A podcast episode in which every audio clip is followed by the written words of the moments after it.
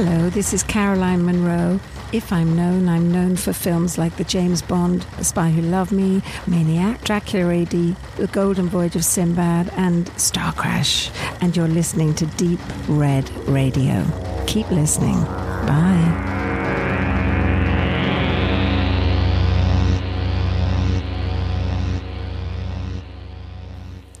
Ja, herzlich willkommen, liebe Hörer, zur fünften Sendung im Jahr 2019. Wir haben uns heute wieder zu dritt zusammengefunden. Deswegen gehen schöne Grüße vor allen Dingen an den Stefan, der jede zweite Jahr aussetzt. Dafür haben wir, und wir verraten noch keine Namen und auch noch keine Titel, uns erstmalig seit sehr langer Zeit wieder weibliche Verstärkung gesucht und haben ein paar Gast, ähm. Seid also hinten raus gespannt. Die teasern wir jetzt auch noch gar nicht an.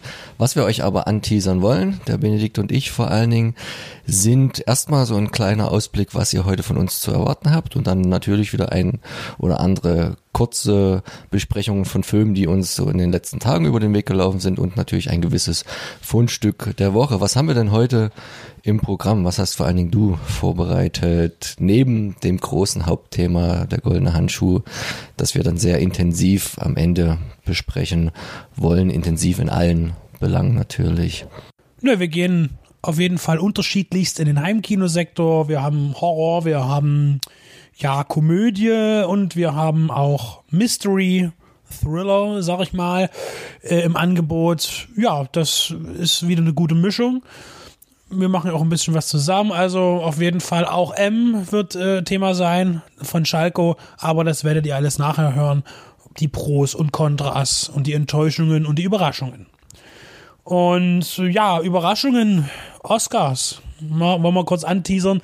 Für mich äh, ist der Oscar ja immer, galt ja immer für mich mit als fairster Filmpreis der Branche, weil eben nicht eine Jury von drei, vier Leuten, die noch nie irgendwie großartig was mit Filmgeschichte zu tun hatten, entscheiden, welcher Film gewinnt, so wie das zum Beispiel in Venedig der Fall ist oder in Cannes.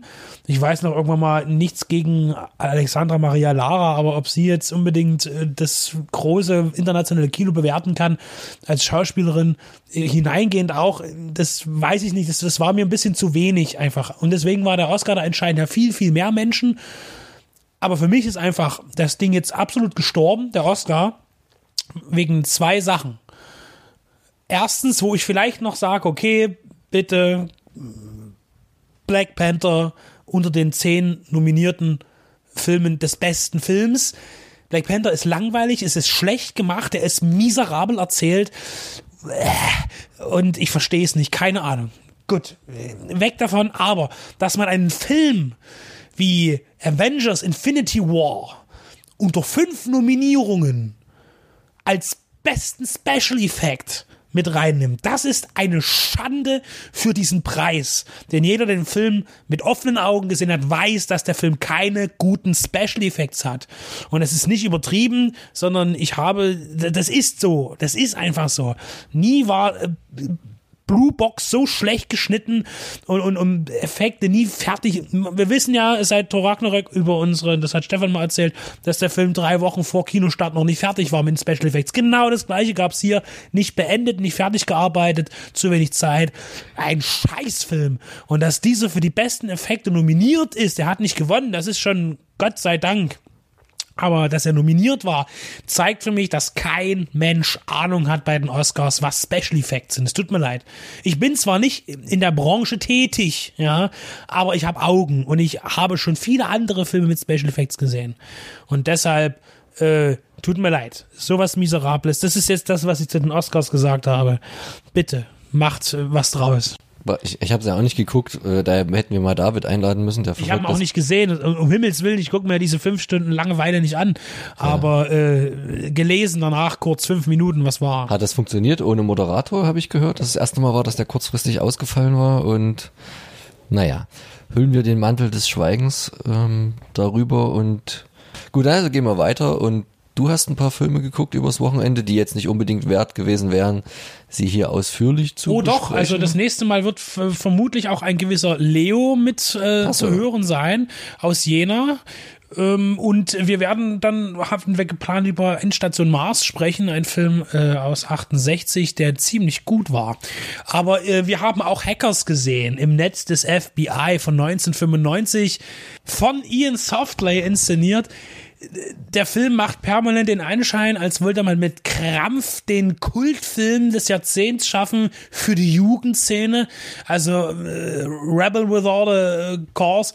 Aber das funktioniert null, denn der Film ist einfach nur peinlich, weil es geht natürlich um Internet, um, um Hacker, Kriminalität, um junge Menschen, die den ganzen Tag nur Skates fahren, natürlich, und auch der Widersacher, so ein Mit-40er, der immer nur Skateboard fährt im Büro mit einem komischen Mantel an. Stilistisch ist das total so hat niemand ausgesehen in den 90ern, das behaupte ich. Am krassesten Matthew Lillard, der ein peinliches Outfit nach dem anderen anzieht zwischen Track Queen und Punk. Also wirklich und auch ganz schrecklich spielt. Es war Angelina Jolies zweite Rolle in einem Film vorher, Cyborg 2, immer noch nicht gesehen, muss ich noch nachholen. Und das ist auch der einzige Grund, warum man Hackers damals geguckt hat. Angelina Weil man ihre Jolie Brüste nackt. sieht. Genau. Nein, nein, nackt ist, aber Brüste ja, zumindest. Das also ein war bisschen. Der, das war der einzige Grund. Der Wenn man nicht einschläft. Das ist richtig.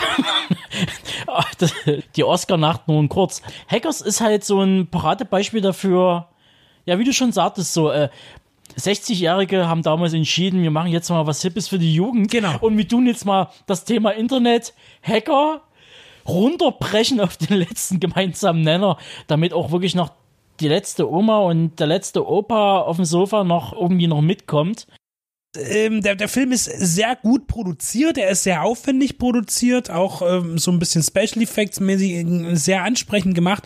Aber diese ganze Subkultur ringsrum, die gestaltet wurde, aufgezogen wurde, der Terminus, mit dem sich diese jungen Leute unterhalten, das ist alles völlig idiotisch. Das funktioniert nicht und es ist genau das, was du sagst. Eben 80-Jährige äh, haben einen Film für, für, für 15-Jährige gemacht. Typisch in den 90er Jahren, man macht es auch manchmal noch in den 2000er.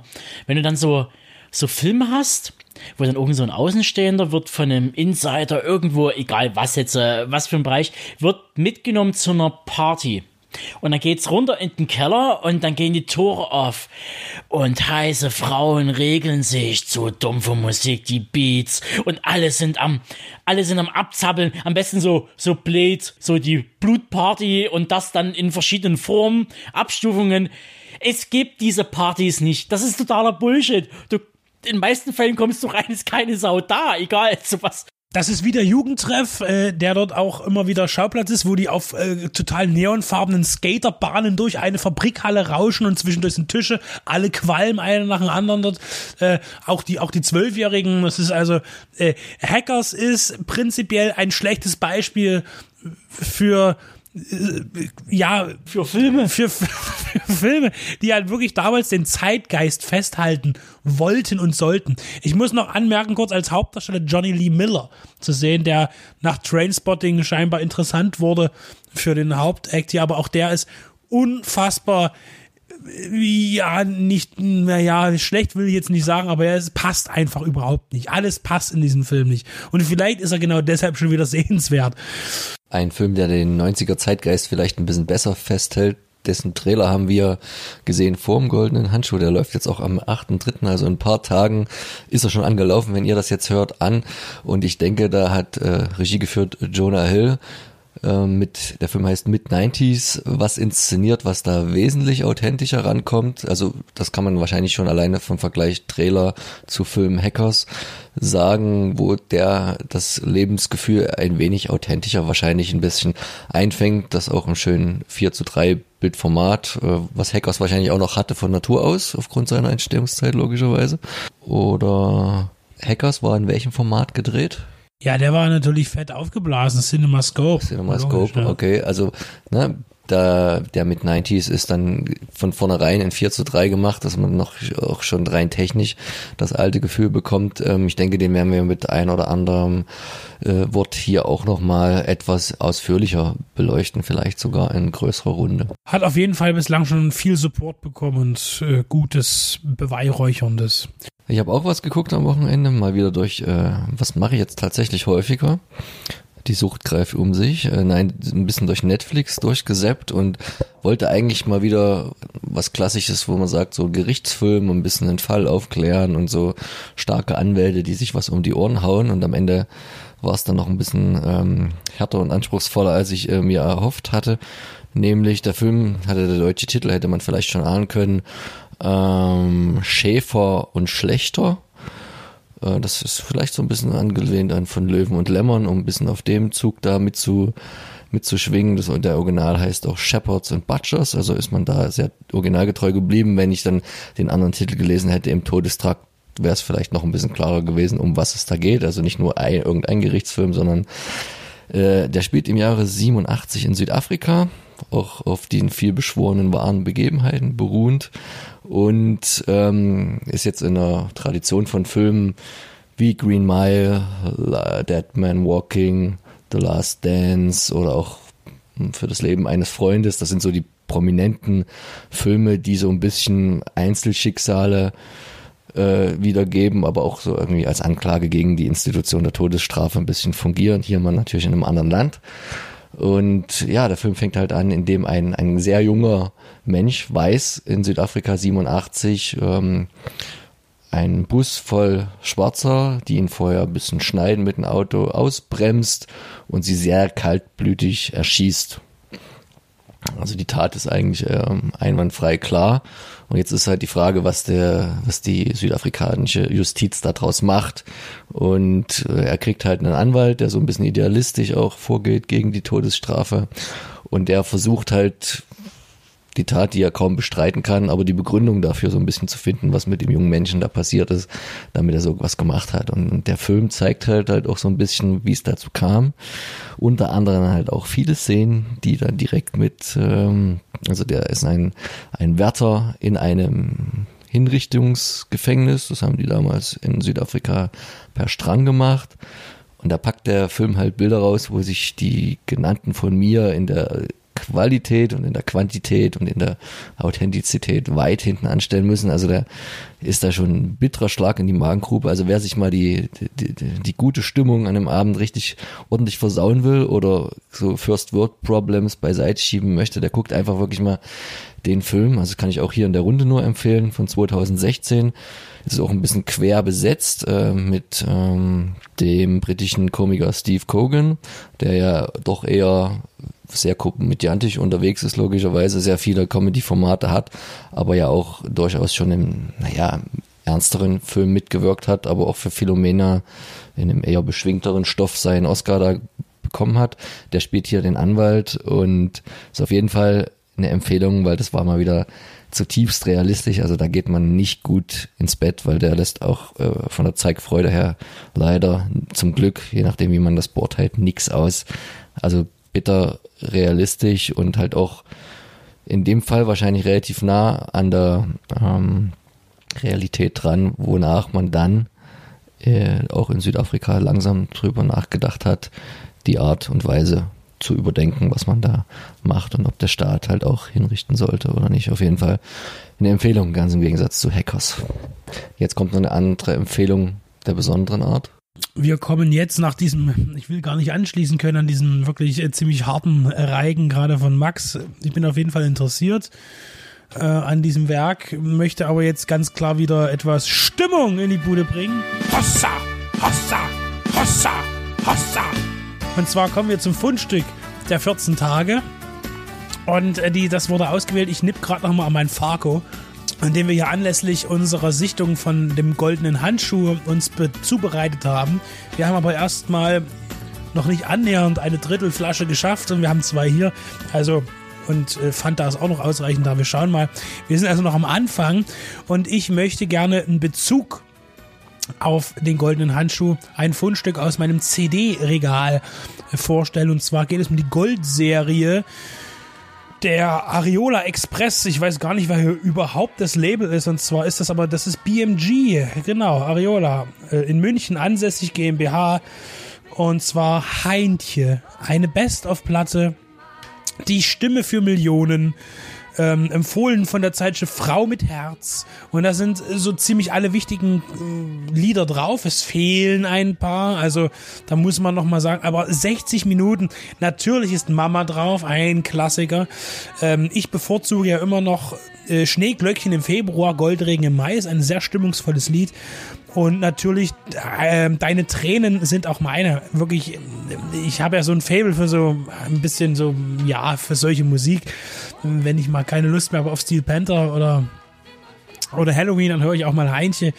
Ähm, aber das ist wirklich eine sehr schöne CD, wenn auch mit Abstrichen äh, ich finde das Design ziemlich geil, weil hier wirklich noch mit, mit schönen, also ich weiß, es ist immer schwer, wir machen mal ein Foto, ne, könnt ihr euch mal anschauen, von hinten und vorne. Sehr schlicht gehalten, die Rückseite. Wenn man jetzt aufblättert, also man blättert diese CD noch auf, das hat man früher so gemacht, ähm, gibt es nämlich nochmal einen das, das komplette CD-Programm der Gold-Serie. Und da sind natürlich wahnsinnige Knaller dabei. Ich möchte empfehlen, die Kirmesmusikanten. Ja, Teil 2 sehe ich gerade hier. Es muss also irgendwo Teil 1 geben. Kirmesmusikanten an der Stelle, bitte. Ja, jeder, der des Internets mächtig ist, sollte einmal in seinem Leben bei YouTube die Kirmesmusikanten eingegeben haben und sich mal fünf Minuten ein äh, audiovisuelles Stück anschauen. Das heißt, ganz wichtig ist zu beachten, wie der männliche Interpret dieses Duos ähm, mit seiner Mimik spielt wer mal traurig ist oder mh, hm, jetzt kommen wir zum Aufhellen wieder. Wenn man Max seine Empfehlung gesehen hat und man sagt, ah, ich wollte eigentlich jetzt noch irgendwo hin, wo es schön ist, dann einfach bei YouTube die Kirmesmusikanten eingeben und einfach mal fünf Minuten Kirmesmusikanten gucken. Ich, das, das hilft gegen alles. Ja, das, das heilt jede, jede seelische Sorge. Nur als Empfehlung. Ansonsten natürlich äh, Tri Lopez La Bamba, also auch die ganz großen sind in der Goldserie erschienen. Tchaikovsky, ja, Wunschkonzert 1 und 2. Wer erinnert sich nicht? Schönes Österreich, Komma, diverse. Ja, also diese Titel sind sensationell, die hier angeboten werden. Rennicole habe ich noch nie von gehört. Äh, ja, Trucks and Travels One, ja. Vermutlich die ganz großen, äh, ich, was, was höre ich jetzt immer auf Arbeit hier? Ich bin ein bayerisches Cowgirl, vermutlich auch mit dabei. Lolita, wer weiß, was sich dahinter verbirgt. Und natürlich die drei lustigen Mosacher sind auch mit dabei. Also ein großes buntes Programm und ich muss jetzt gerade nochmal lachen, weil Tina Turner steht ja auch noch. Also ähm, es, es, wirkt ein bisschen verloren hier in dem gesamten Angebot, das man hier sieht. Ob sie das weiß, sonst hätte sie doch bestimmt geklagt, oder? In dieser illustren Runde da aufzutauchen. Nun ja, BM, die Goldserie. Weiß ich nicht. Ähm, sie wohnt ja in der Schweiz. Das ist ja quasi. Und hatte erst noch in Hamburg gewohnt. Mit Kevin Costner wahrscheinlich zusammen. Der wohnt ja auch da. Ja, oder Mickey Rook. Mickey Rook wohnt in Hamburg? Nee, Schwarzwald. Achso. Stimmt, im Schwarzwald hat unsere Filiale, äh, haben wir auch eine Heimfiliale von uns. Das stimmt. Das könnte sogar stimmen. Schönes Bayern, ich muss es einfach nochmal, weil hier sind so schöne Sachen dabei. Gunther Gabriel, auch der ist mit dabei. Also ich kann nur empfehlen, wenn man auf dem Flohmarkt äh, aus der äh, goldenen Serie hier eine CD sieht, die kann man sich durchaus mal geben. Weil meine Hanchi-CD, die finde ich ganz großartig. Gebe ich hier zu und höre ich auch sehr gerne. Und diese wunderbare Stimmung, die bei solchen alten ja, Schlagern entsteht, die werden wir dann später noch in unserer Hauptbesprechung des heutigen Podcasts zum Besten geben, wenn wir dann nämlich später zum goldenen Handschuh kommen. Und bis dahin gießen wir uns jetzt alle noch einen schönen Farko ein. Ich setze nämlich noch die Bockwürste auf. Ich habe auch zwei verschiedene Sorten Senf da und ich habe sogar noch ein Brötchen gekauft, wer möchte. Und äh, dann gieße ich mir noch ein Pivo ein aus der 1,5 Liter Flasche und gehen somit ohne Popcorn zum regulären Programm über.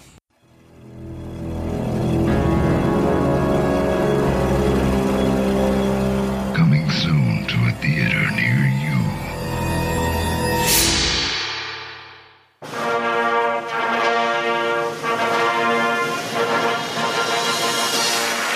Oscar goes to. And the Oscar goes to. And the Oscar and goes the to. Oscar goes to. The Oscar goes to.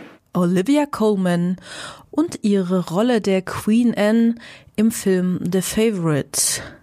Hallo, ich bin Julia und ich bin ein großer, großer Filmegucker und freue mich sehr, sehr, sehr, dass ich für Deep Red Radio heute eine Gastkritik ähm, einsprechen darf. Und das mache ich also gleich mit einem Film, bei dem euch möglicherweise die Ohren schlackern, weil ihr schon so viel davon gehört habt. Trotzdem muss ich unbedingt diesen Film The Favorite von Yorgos Lantimos vorstellen, weil er einfach so wahnsinnig großartig ist und ich unbedingt eine ins Kino gehe ähm, Empfehlung aussprechen möchte. Unbedingt, unbedingt. Worum geht es denn eigentlich in The Favorite? Als allererstes ist The Favorite ein historischer Film. Er beleuchtet die Epoche des Barock in England Dort regierte um 1700 Queen Anne. Und um die geht es auch in diesem Film. Und im Besonderen um die Beziehung, die sie zu ihrer besten Freundin Lady Sarah pflegt und um ein Zimmermädchen und gleichzeitig auch die Cousine von Sarah, Abigail, die neu oder wir kommen mit ihr zusammen an den Regierungssitz von Queen Anne, begegnen mit Abigail zum ersten Mal Queen Anne und es entspannt sich zwischen diesen drei Frauen eine, ein Beziehungsgeflecht. Wir sind da quasi als Zuschauer mittendrin und schwanken dann so die ganze Zeit zwischen, ähm, wer meint es denn eigentlich wie mit dem anderen und warum? Kameraästhetisch wird das übrigens sehr gut umgesetzt, indem wir immer wieder irgendwie komische Reißschwenks haben, die erst die eine Figur zeigen, dann schnell umschwenken und sagen, ja, die andere ist auch noch da, die steht hier hinter mir. Oder aber auch so merkwürdige Fischaugenperspektiven, die so einen Raum so ganz merkwürdig krümmen und sagen, irgendwas ist hier nicht so ganz richtig. Richtig schlüssig wird der Film dabei nicht. Und auch am Ende gehen wir mit einem großen Fragezeichen raus. Aber das macht überhaupt gar nichts. Das ist eben ein Film, der uns ein wenig an der Nase herumführt. Ich habe mal ein bisschen recherchiert in der Historie von Queen Anne und tatsächlich ist das so, dass das Skript oder der Plot von diesem Film auf einer historischen Begebenheit äh, beruht, nämlich Queen Anne gab es wirklich. Sie hatte tatsächlich äh, diese Freundin Lady Sarah, mit der sie sich tatsächlich auch entzweit hat. Das ist so ein Teil des Plots. Und es gab wohl auch diese Abigail und Gerüchte, ob es nicht lesbische Beziehungen zwischen diesen dreien gegeben haben soll. Wer weiß das schon? Ich finde es total spannend, daraus einen äh, Filmstoff zu machen, zumal hier eben auch die Kostüme und die ganze Ausstaffierung des Filmes. Ich liebe das ja. Für mich ist Film einfach, das ist so, weißt du, ein Film, wo einfach nur die Kamera draufgehalten wird und dramatische äh, Dialoge eingesprochen werden, ist für mich kein Film. Also für mich muss es da schon eine Welt geben, die es so im normalen Leben nicht gibt ich will ja auch einen Schauwert haben, wenn ich ins Kino gehe. Das ist für mich auf jeden Fall extrem wichtig, ganz ehrlich. So mit, mit Kammerfilmen habe ich immer meine, ein bisschen meine Probleme. Das ist Queen Anne ja zum Teil auch, weil es eben diese Dreierkonstellation hat, aber hier spielen immer auch die Räume eine ganz, ganz große Rolle. Und die sind eben nicht hundertprozentig historisch, sondern sind eben auch durchaus funktional.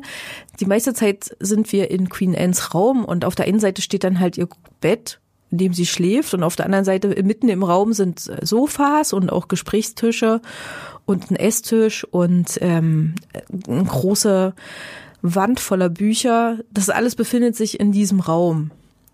Und auch die Leute, also es gibt eine Szene, da wird sie früh von ihrer Staffage ge geweckt. Männer kommen da rein an ihr Bett. Ja, Queen Anne, wir müssen jetzt da und da drüber reden. Das ist wirklich sehr merkwürdig was da alles so in diesem Raum passiert. Und alle anderen Räume in dem Haus, in dem Schloss, in dem Regierungssitz von Queen Anne sind eigentlich eher so labyrinthisch angelegt. Wir wissen im Grunde eigentlich nie, wo wir uns befinden. Und auch wenn Queen Anne da manchmal rausgeht aus ihrem Zimmer, dann fühlt sie sich merklich unwohl. Dann ist sie unsicher und äh, zittrig und fühlt sich irgendwie fehl am Platz. Warum hat jetzt Olivia Colman eigentlich den Oscar für diese Rolle gekriegt? weil, ähm, ganz ehrlich, diese Queen Anne in unglaublich vielen Facetten gezeigt wird. Sie ist eine Königin, sie ist stolz, sie ist stur, sie ist ein kleines Mädchen, sie ist zerbrechlich und sensibel, sie hat Bedürfnisse, sie ist auch manchmal lustlos und faul. Und sie stopft sich Kuchen in ihren Bauch, obwohl sie auf Milch allergisch reagiert und das Ganze gleich wieder auskotzt. Und sie weint darüber und sie lacht darüber. Ist also eine sehr, sehr, sehr, sehr facettenreiche Figur, die Olivia Colman in jeder Minute dieses Filmes ausfüllt und uns Zuschauer näher bringt Und das auf so eine Art und Weise, dass es manchmal lustig ist, manchmal tragisch ist. Manchmal finden wir Queen Anne total blöd. Und manchmal möchten wir hingehen und sie drücken und umarmen und sagen, ist doch alles gar nicht so schlimm. Und das ist so ein Wechsel die ganze Zeit, ein Wechselspiel. Also im Grunde muss man davon ausgehen, dass bei The Favorite keine Geschichte erzählt wird, auch keine Historie ähm, wiederbelebt wird, sondern dass es hier um ein Sittengemälde geht, um einen Moment des Lebens von Queen Anne, in dem wir reinschauen und in dem es vor allen Dingen um menschliche Beziehungen geht, um menschliche Unzulänglichkeiten, vielleicht auch menschliche Bedürfnisse.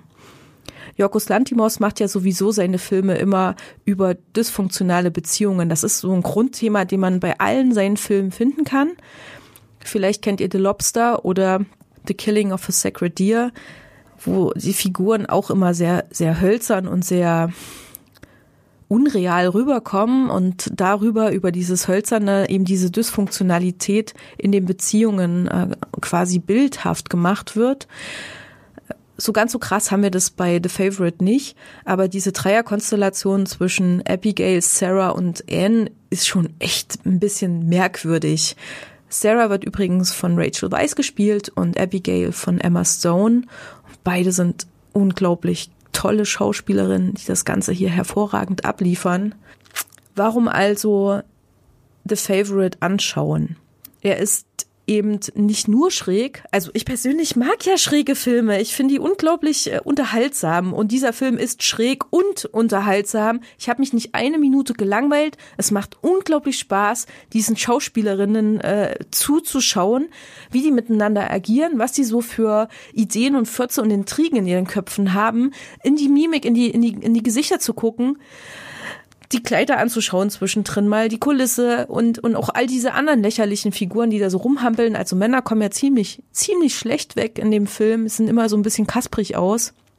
Der Sex zwischen Männern und Frauen ist auch irgendwie so ein ganz merkwürdiges Thema. So am Rande wird das immer so ein bisschen und schon in Richtung Komik abgehandelt.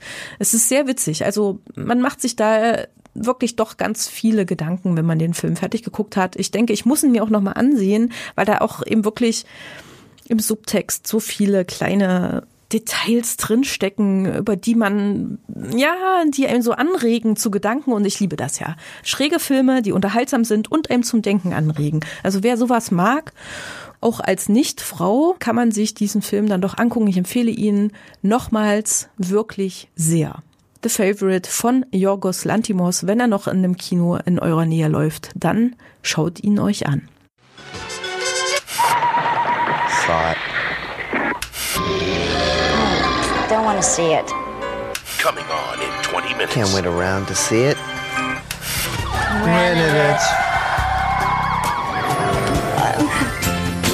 Video. It's the only way to get what you want to watch when you want to watch it. Action, adventure, horror, comedy, drama, suspense, romance. Great entertainment. Always a great value. Video is what you wanna watch. Impaled Rectum ist nicht der Name des Films, den wir jetzt hier besprechen wollen, sondern der Name der Band, die die Hauptrolle quasi in diesem Film spielt und der große neue Newcomer in der Metal-Szene in Finnland ist. Zumindest hoffen die vier Jungs das und streben es auch an, denn auf ihrem Dorf sind sie eher so ein paar verrückte, verlachte, auch zu heutiger Zeit in Finnland immer auch noch gerne mal Homos genannt, Männer mit langen Haaren, wo ich eigentlich dachte, boah, der Witz ist langsam alt. Der kommt übrigens von übelsten Techno Typen, die die eigentlich eher in den 90ern stehen geblieben ja, sind, ne? Die ein Opel Astras fahren oder sowas. genau. Und ja, wir haben es hier mit einem klassischen, naja, so Music Road Funny Movie zu tun. Viel Good Movie würde ich Viel gut, wo halt ein paar Jungs sich ihren Traum verwirklichen und den halt hier mal mit einer anderen Musik. Man kennt das ja schon so ein bisschen aus äh, Detroit Rock City, wo es jetzt nicht um eine Band geht, aber um so ein paar Jungs, die halt die riesen Kiss-Fans sind. Dann gibt's noch so einen australischen, wo so ein paar, wie heißt denn der, irgendwas mit Thunderstruck, es geht um ACDC so in die Richtung, aber es gibt schon so ein paar Blaupausen und hier haben jetzt halt die Skandinavier sich mal rangesetzt und Benedikt hat das Ganze ein bisschen intensiver bearbeitet. Es kommt dann noch hinzu, die Problematik, die natürlich im Film entstehen muss, damit er irgendwie einen Spannungspunkt hat, dass durch einen dummen Zufall die eben dann einen Festivalveranstalter kommen und die den auf Irrwegen ein Demo-Tape ins Auto werfen von ihrem eigenen, ersten eigenen Song, den sie gemacht haben. Und allen ist klar, das ist ein Welthit. Ja, die wissen sofort, das ist, gab's noch nie, ist total der Hammer. Und hoffen dann natürlich darauf, dass die dann in dieses, das ist in Norwegen, das Festival eingeladen werden. Das Festival ist in Norwegen.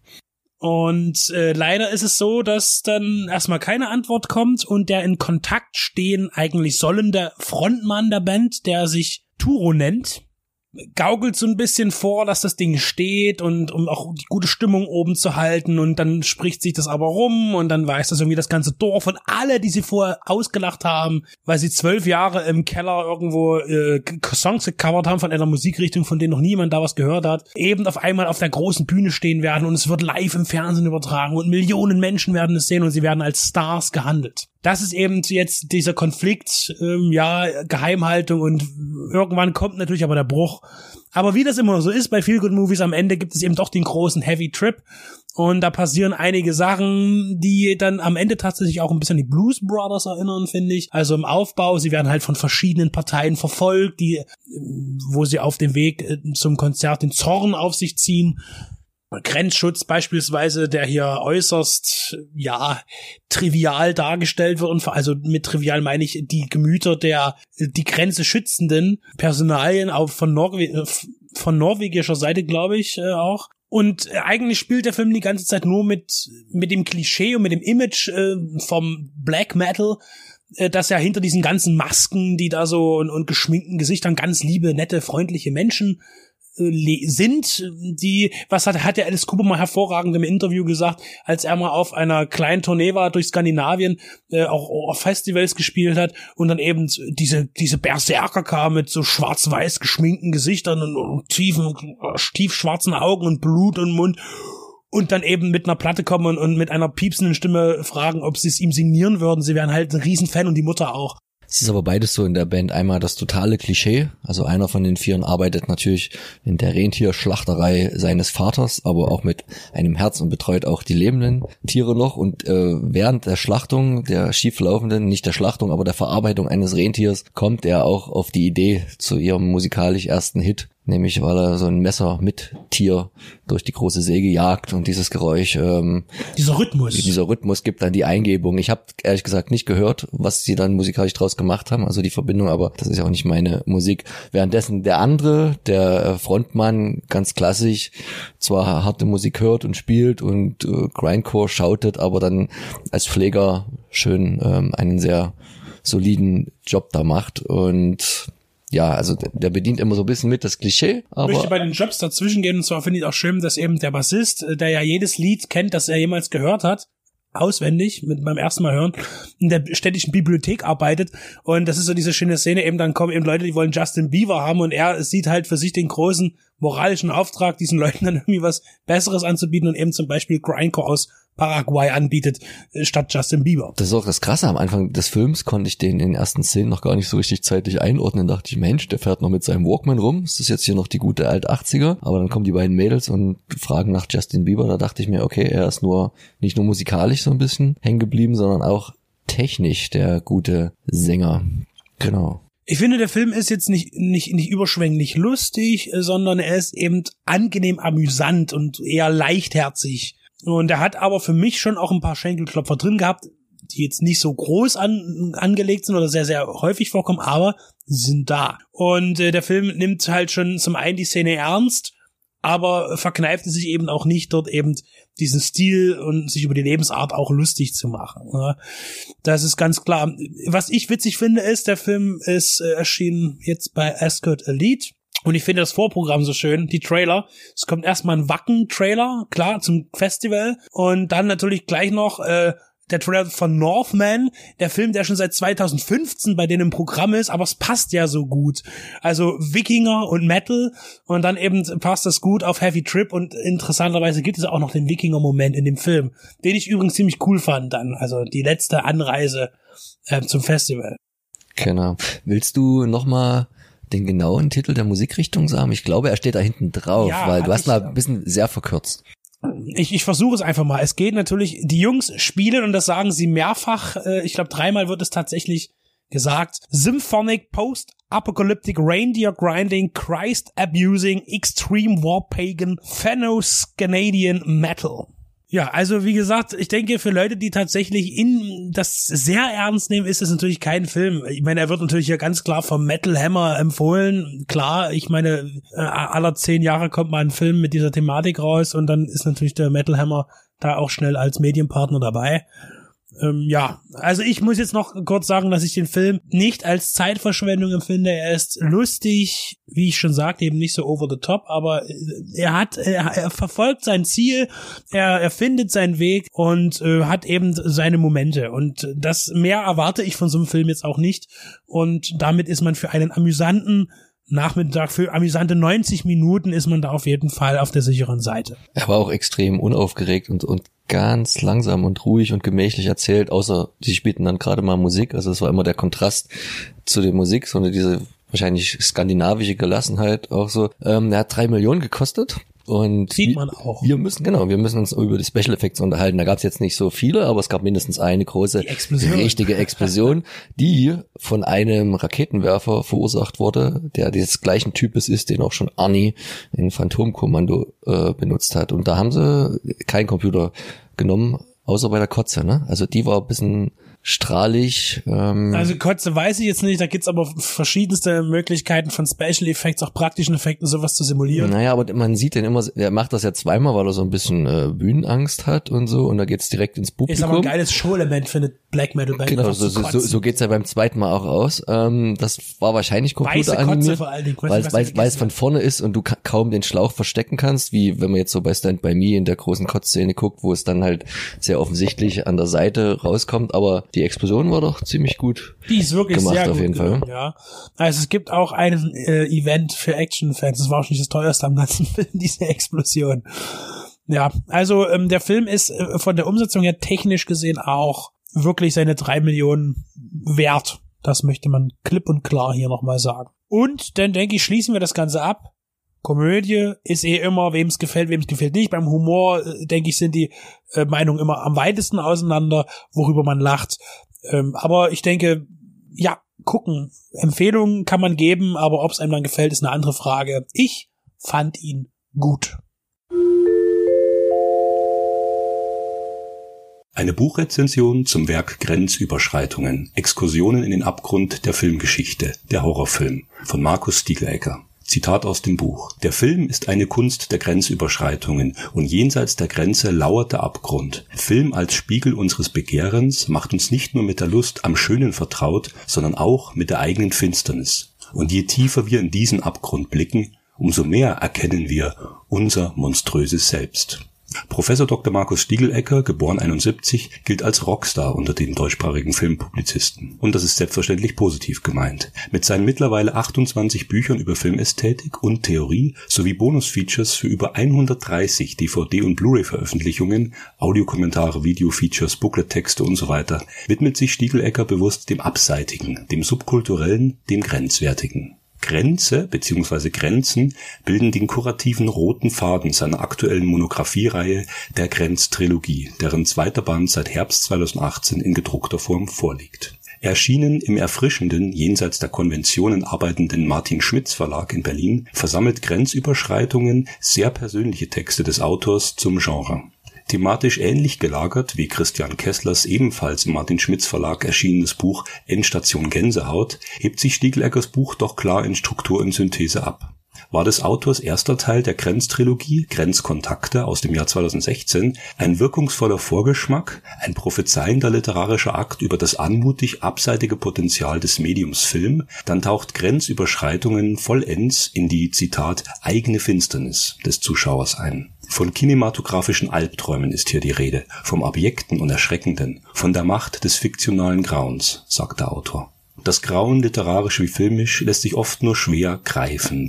Die fiktionale Angst, die uns Rezipienten ereilt, krallt sich wie ein kleines Greiftier in unser Bewusstsein und verändert etwas tief in uns. Hier knüpft Grenzüberschreitungen direkt an die zentrale These des Vorgängerbandes an, die im Kern um jene besonderen Filme kreiste, die sich, Zitat, schlicht ereignen und etwas ganz Besonderes in unserem Innersten bewirken. Auch bereits Horrorkino, etwa Argentos Suspiria oder Mondo-Filme als Thema, kamen dort aber verstärkt randseitige Perlen von Abel Ferrara, Michael Mann oder etwa Andrei Sulawski intensiv zur Sprache.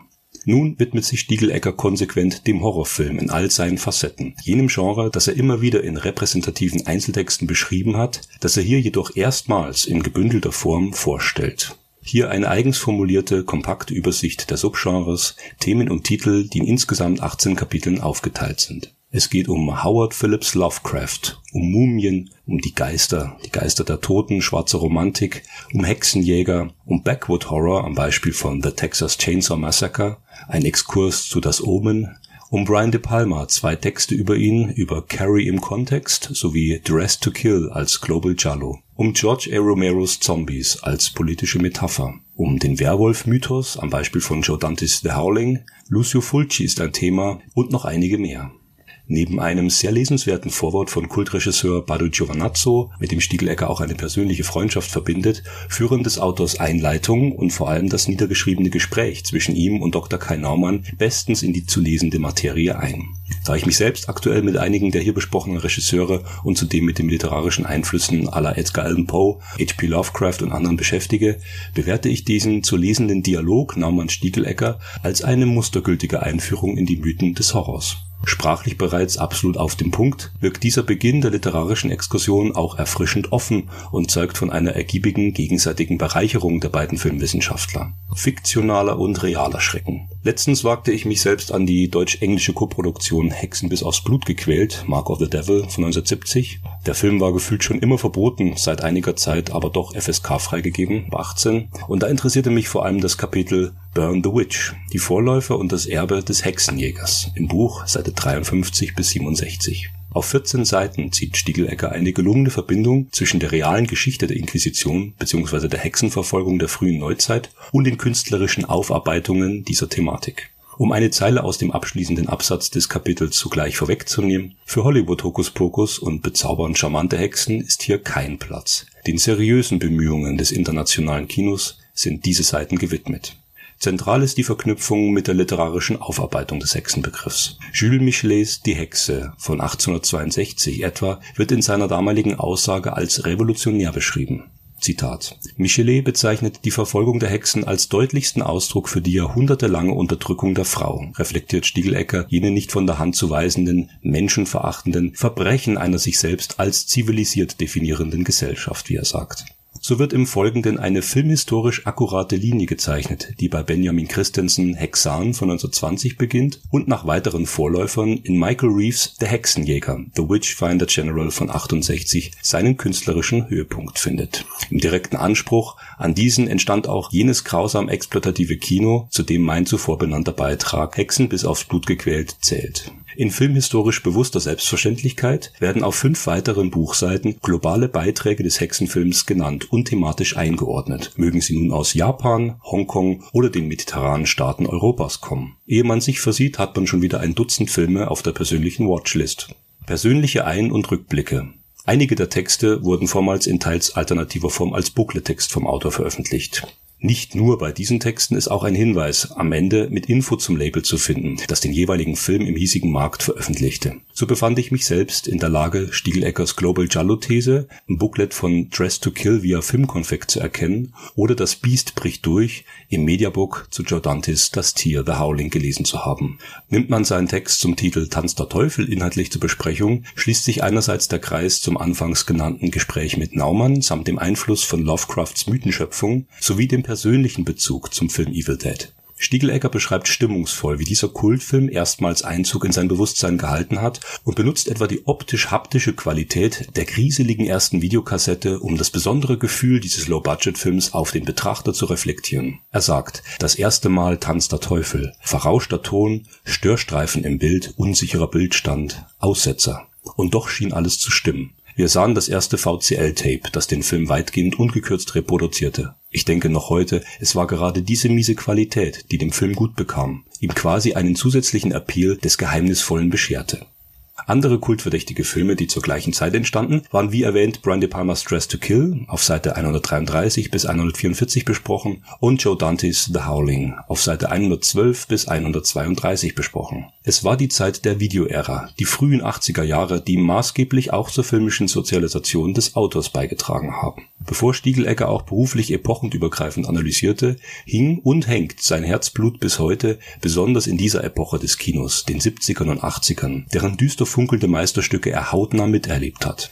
Ich betone das, weil es mir, obwohl ungleich jünger, ebenso ergeht und meine Liebe zum Kino sich rückwirkend auf eben jene Dekaden begründet. Das war schon eine verdammt mutige und auch rohe Zeit, in der Filmemacher ihre Vision oftmals ungehindert ausleben konnten. Auch von diesen künstlerischen Eigenheiten, von den gezielten Auslotungen der Möglichkeiten handelt Grenzüberschreitungen.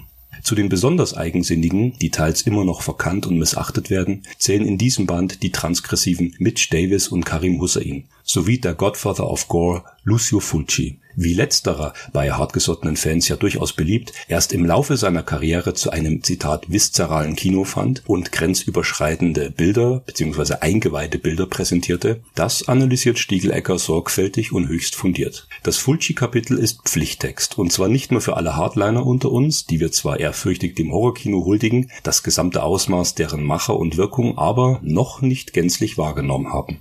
Gerade Fulcis Övre, von seinen Anfängen im Zeichen der Komödie bis zu seinem oft verkannten Spätwerk, bietet so viel mehr als blanken Horror. Wobei auch seine populärsten Zombie-Filme durchgängig ganz eigene Visionen des Grauens darstellen, die eine reine Körperlichkeit weit übersteigen. An dieser Stelle möchte ich einfach und direkt zwei Filme des Meisters empfehlen, die auch explizit in diesem Buch zur Sprache kommen. Da wäre zum einen Verdammt zu leben, verdammt zu sterben, I del Apocalypse von 1975 als geradezu dystopischer Western und Über dem Jenseits als Fulcis Höhepunkt seiner Gates of Hell Trilogie indem Stiegelecker bewusst solchen häufig unbeliebten Einzelkämpfern eine professionelle Abhandlung zuspricht, gewährleistet er in einer Vorreiterrolle deren publizistisch-wissenschaftliche Relevanz. Die Künste sind bekanntermaßen ein weites Feld, doch selten wird dem wirklich Abseitigen ein Platz innerhalb zentraler Diskussionen gewährt. Stiegelecker jedoch tut dies, im zu befürwortenden Eigensinn, sich vom Kanon der hiesigen Filmwissenschaft merklich abzusetzen, zudem aber auch in der höchst respektvollen Achtung vor der abseitigen Filmkunst und ihrer Macher selbst, die sonst kaum oder gar keine anspruchsvolle Plattform erhalten würden. Der Autor benötigt für seine entscheidenden Thesen auch keine verkomplizierte Sprache. Klar und zugänglich sind dessen Worte, bestens geeignet für eine eingängige und spannende Lektüre. Abseitige Perlen fischt der Autor aus den Untiefen des kinematografischen Ozeans. Er bringt uns Schätze in besonderer Aufarbeitung. Wenn wir Filmfans, wir Autoren und Sammler jene bereits erprobten Seeleute sind, dann ist Stiegelecker sowas wie unser Captain Ahab, der konsequent den Weg in abseitige Gefilde weist, auf Kollisionskurs mit dem Monströsen, das den schwarzen Wässern entspringt. Grenzüberschreitungen ist neben aller inhaltlichen und thematischen Relevanz gerade dies, eine Huldigung an das abseitige Kino und sein treues Publikum und gerade deshalb ist dieses Buch ausnahmslos zu empfehlen. Fritz Lang hat, man sagt immer, es wäre der erste deutsche Tonfilm gewesen, da wäre ich jetzt mal vorsichtig, aber zumindestens M inszeniert. Einer, der zu den größten Kriminalfilmen der deutschen Filmgeschichte gezählt wird und hier muss man sagen, trotz aller Floskeln, zu Recht. Denn M, eine Stadt sucht einen Mörder von 1931 mit Peter Lorre in der Rolle des Kindermörders ist und bleibt wirklich auch über die Jahrzehnte hinweg immer noch eindrückliches und angsteinflößendes Kino und nicht nur das auch Spannungskino. Und überzeugt vor allen Dingen dadurch, in der Welle heute gucken sie alle Babylon Berlin und gibt's ja noch vergleichbare Formate. Ähm, der Film ist halt in der Zeit gedreht worden und ist also echt authentisch für die Zeit und das ist viel mehr wert. Das ist genau das gleiche Konzept, sich eben äh, Polizeirufe 110 aus den 70ern anzugucken, anstatt sich ein, eine sehr über die DDR aus der Zeit anzuschauen. Jetzt ist es so, es gab mal ein Remake von M, ein amerikanisches, das Fritz Lang selbst nicht inszenieren wollte. Es muss ich wieder lügen, es war in den 50ern, glaube ich. Ähm, das war auch dann nicht sonderlich erfolgreich. Und jetzt David Schalko, einen, den ich und Tobe doch sehr schätzen, als Autor im Drehbuch wie im Romane, sowie auch als Regisseur, hat sich dieses Themas angenommen und in die heutige Zeit versetzt. Ja, man hat Erwartungen. Und die wurden bei uns beiden, wir haben sie unabhängig, unabhängig voneinander geschaut, diese acht Episoden gesehen und wurden leider ein bisschen, naja, also man, man will es ja gut finden, aber am Ende es sind sechs Episoden. Ich muss mich verbessern. Ähm, es hat sich angefühlt wie acht. Also tatsächlich äh, kommt die Wertung jetzt schon mal vorne weg. Äh, er ist eben uns nicht so gewogen auf der IMDB aktuell 5,4, auch nicht bei vielen Bewertungen, aber da denke ich, sind wir auch mit dabei. Und äh, wir denken jetzt ganz klar an Braunschlag, wir denken an den Aufschneider. Du wirst noch was zum Hö zur Höhenstraße sagen, Landkrimi. zum Landkrimi ähm, den Schalko inszeniert hat. Ich möchte jetzt einfach nochmal, ich habe es schon mal getan, aber Willkommen in Österreich, die Late Night Show mit Stermann und Grissemann hat er ja mit als kreativer Kopf eingeleitet.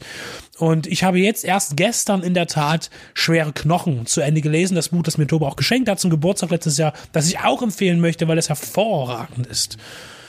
Und nun, was ist M? Hält er sich an irgendwas, an das äh, Buch das dem zugrunde lag, einst von der Frau, Freundin, Frau von Fritz Lang damals, die Thea von Harbu. Ähnlich wie bei der Pass, den wir ja auch vor kurzem gesprochen haben, geht es auch aktuell um die Flüchtlingssituation, um Migration, gelungen oder nicht. Auf jeden Fall geht es natürlich vordergründig um einen Mörder, der Kinder tötet. Und äh, im Allgemeinen ist es alles ein bisschen abgewandelt und angepasst, aber er spielt mit den Grundthemen. Zum Beispiel, mir fiel sofort auf, also für mich die prägnanteste Szene in M, Fritz Lang ist ja immer noch, wenn Peter Lore auftritt und dann sagt er, du hast aber einen schönen Ball. Ja, das ist so eine Szene auch mit der Stimme von Peter Lore. Das hat sich bei mir eingebrannt und auch so eine Szene gibt es äh, bei M von David Schalko, aber leider auf hin der Größe des Originals wirkt das alles unheimlich müde, muss ich sagen. Komme ich jetzt schon gleich, worauf das nächste klar hinzählt, das Plädoyer. Das Plädoyer des Mörders. Das sind eben Sachen, die sind so schwer zu kopieren, so schwer zu neu zu interpretieren, dass das Ganze eigentlich schon fast zum Scheitern verurteilt war. Aber ich dachte, David Schalko kann viel. Und ich hätte es ihm noch zugetraut und ich traue ihm auch weiterhin vieles zu, aber das ist für mich leider missglückt. Möchtest du vielleicht noch, mm, ich werde jetzt zur Story, müssen wir vielleicht, möchten wir dazu noch mehr sagen? Ist es sehr viel anders? Man muss dazu sagen, dass man in 117 Minuten aufgeblasen hat auf 270 Minuten. Und man hat dann viel drumrum gestrickt, was nie ausgeführt wird. Man lässt einfach zum Teil auch das äh, komplett irgendwie unerzählt. Äh, man lässt einfach auch Fäden einfach fallen man hängt dann ein bisschen da und man so, okay, äh, das, das, das, das tut sich dann auch im, im kompletten Produktionsstil widerspiegeln, dass zum Beispiel die ersten zwei, drei Folgen, also bis zur Hälfte, sehr künstlerisch anmutendes Bild verwendet wird. Es wird mit äh, Vignetten gearbeitet, also mit diesen mit diesem typischen Ufer-Stil, was aber natürlich halt durch das Analog-Filmmaterial ja bedingt war. Das halt so eine schwarze Vignette ringsrum erscheint. Hat dann diesen leichten märchenhaften Stil, weil alles so ein bisschen so mit Weichfilter äh, und äh, auch schön ausgeleuchtet, auch mit dieser äh, Licht- und Schattenausleuchtung, was man halt bei Ufa halt kennt. Und dann hat man einfach einen glatten Bruch gemacht und hat dann einfach Tatortoptik. Und dann weiß man nicht so richtig, spielt das jetzt äh, in einem Paralleluniversum, spielt das in einer fernen Zukunft, weil zum einen hast du dort Läden, die aussehen wie dieser äh, Süßigkeiten-Cremer-Laden, der aussieht wie aus den 20er, 30er Jahren, äh, wo dann auch per perfekt reinpasst. Und dann hast du zum anderen diese mediale Pressehölle in einem so einem Glasbau, der aussieht wie aus irgendeinem futuristischen Streifen. Das passt, ich krieg das alles irgendwie nicht zusammen. Also die Serie ist weder Fisch noch Fleisch. Und dann hast du halt eben noch die ganzen Charaktere, die zum einen total äh, Lynchesk, Twin Peaks mäßig daherkommen, sei es die Kommissarin, die mit dabei ist, die den Fall mit untersucht und permanent halt irgendwie äh, Krapfen futtert und äh, Leberkassemmel. Und, und immer ihren Rucksack trägt. So ein bisschen naiv, doof wirkt. Und dann hast du halt sowas wie zum Beispiel wie Bela B. Ich habe den gesehen, ich habe die, die ersten Szenen gesehen und ich dachte so, hat Schalko Werner Herzog nie gekriegt? Also was das komplette Auftreten angeht, wie äh, Bela B sich gibt, sozusagen als bleicher Mann, glaube ich, heißt er da. Oder wurde da gehandelt in, in der Serie, dieser quasi mediale, ähm, Es ist ein, ein Weltengänger, der auf die andere Seite auch kann. Medium, der, ja. äh, wie, wie auch immer, ähm, der redet wie Werner Herzog. Und das ist halt so, das sind so viele kleine Sachen und die, die nerven mich und ich habe mich dann ertappt bei den letzten zwei Folgen, dass ich mich dann wirklich durchgequält habe. Also wirklich nur noch durchgequält und ich weiß nicht, was da das Schalke durch den Kopf ging, weil man kennt sowas wie Braunschlag Österreich, man kennt die Theaterproduktion, ein paar davon und dann hat man auf einmal sowas vor der Nase. Klar, man hält jetzt Er, er, er versucht es ja. Zum Beispiel, das Einzige, was mir prägnant immer im Kopf bleiben wird, ist die Kaktus-Szene beispielsweise, die so, so über allem steht in, in, in dieser Serie, in dieser Miniserie, äh, dass, dass es wirklich wehtut. Also müsste es Ja, nicht das weiter noch richtig. erläutern. Ja, aber letztendlich. Aber das ist, das, es geht halt nie weiter. Und dort bricht das so nach unten ab. Das heißt, es gibt keine, kein Tiefgang, keine Finsternis, keine, äh, die, die Charaktere werden halt nicht irgendwie noch, die sind dümpelt alles ja, dahin. ne? Man nimmt Schalkos altes Geld, das war die letzte große Serienproduktion, die er gemacht hatte für den ORF. Und da hat sich schon angedeutet, dass die Figuren, die er zeichnet, die werden immer unnahbarer. Und du kommst nie ran als Zuschauer, du kannst dich nie rein. Das sind alles, also wirklich in M sind nur Unsympathen unterwegs. Also vielleicht noch die Kinder, die fallen da letztendlich komplett raus. Weil du aus der Zeit gefallen sagtest, möchte ich noch Udo Kier ansprechen, der mit seinem Mantel und der Kamera, der macht viele Fotos und ist auch so einer der, ja, dem man hätte mehr Screentime vielleicht geben müssen, weil er auch als prominente Person auch diesen, er kann ja gut Wahnsinn spielen oder, oder, oder äh, Geheimnisvolles, eher wenig auftritt.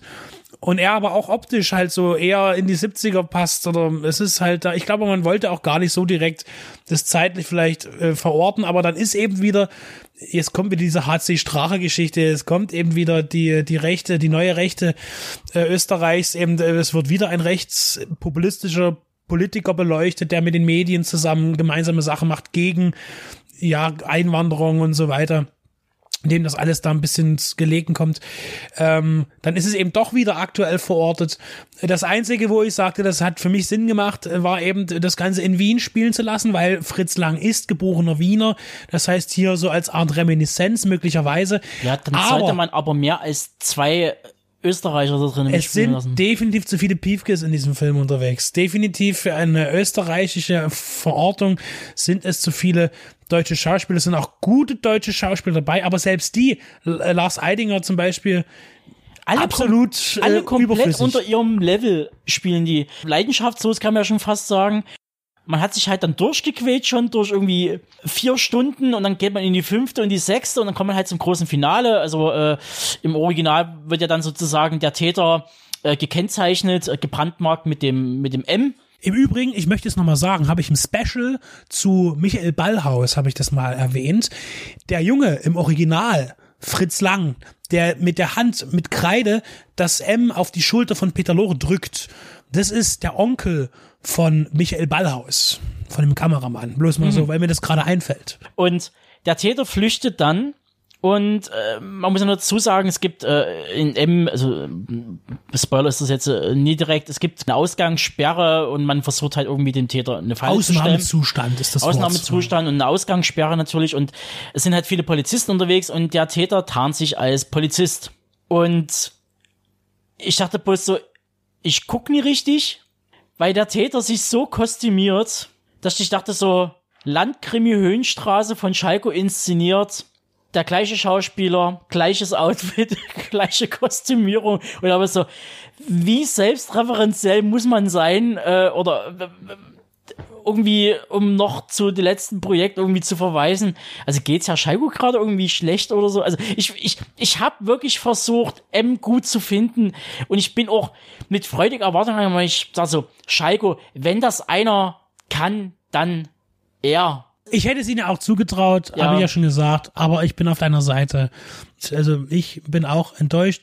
Enttäuscht ist vielleicht das falsche Wort. Es ist halt wirklich ein Mordsprojekt. Es ist was anderes, das Boot neu zu machen, wo, wo, das ist irgendwie noch ein bisschen einfacher, glaube ich. Weil, Aber weil, selbst da geht's ja auch komplett weg. Die machen ja auch was völlig Neues Ja, ja. draus. Aber das Ding ist halt so, ich kann mir jetzt gerade echt persönlich nicht vorstellen, dass, weil es gibt halt wirklich von allen Seiten fast nur Bäche zu Schalko. So, und Und ich das kann hat mir er ja auch nicht vorstellen, verdient, dass er gerade ein bisschen verbrannte Erde hinterlässt im ORF, wo ja gerade eh schon alles ein bisschen, ein bisschen äh, äh, schwierig ist in Österreich, weil er auch da hart zu kämpfen mit dem öffentlichen Rundfunk, mit die Gelder und so Genau, weiter. weil er da kurz ordentlich äh, reinschlagen will in die, in die ganze Thematik und äh, Förderung dort rausnehmen will. Und dass er nochmal ein großes Serienprojekt in den nächsten zwei Jahren rankriegt, das halte ich gerade echt für ein Gerücht. Wir verfolgen es weiter. Wir können M leider nicht supporten. Was wir, was ich immer gerne supporte ist, weil es eben passt, ist auf jeden Fall die Special Edition von M. Eine Stadt sucht einen Mörder im Original bei Universum Film in der schönen Buchedition, die wirklich hervorragendes Bonusmaterial und ein gutes Booklet enthält und den Film auf Blu-ray ähm, und das zu einem günstigen Preis auch immer noch zu haben ist, unter 20 Euro.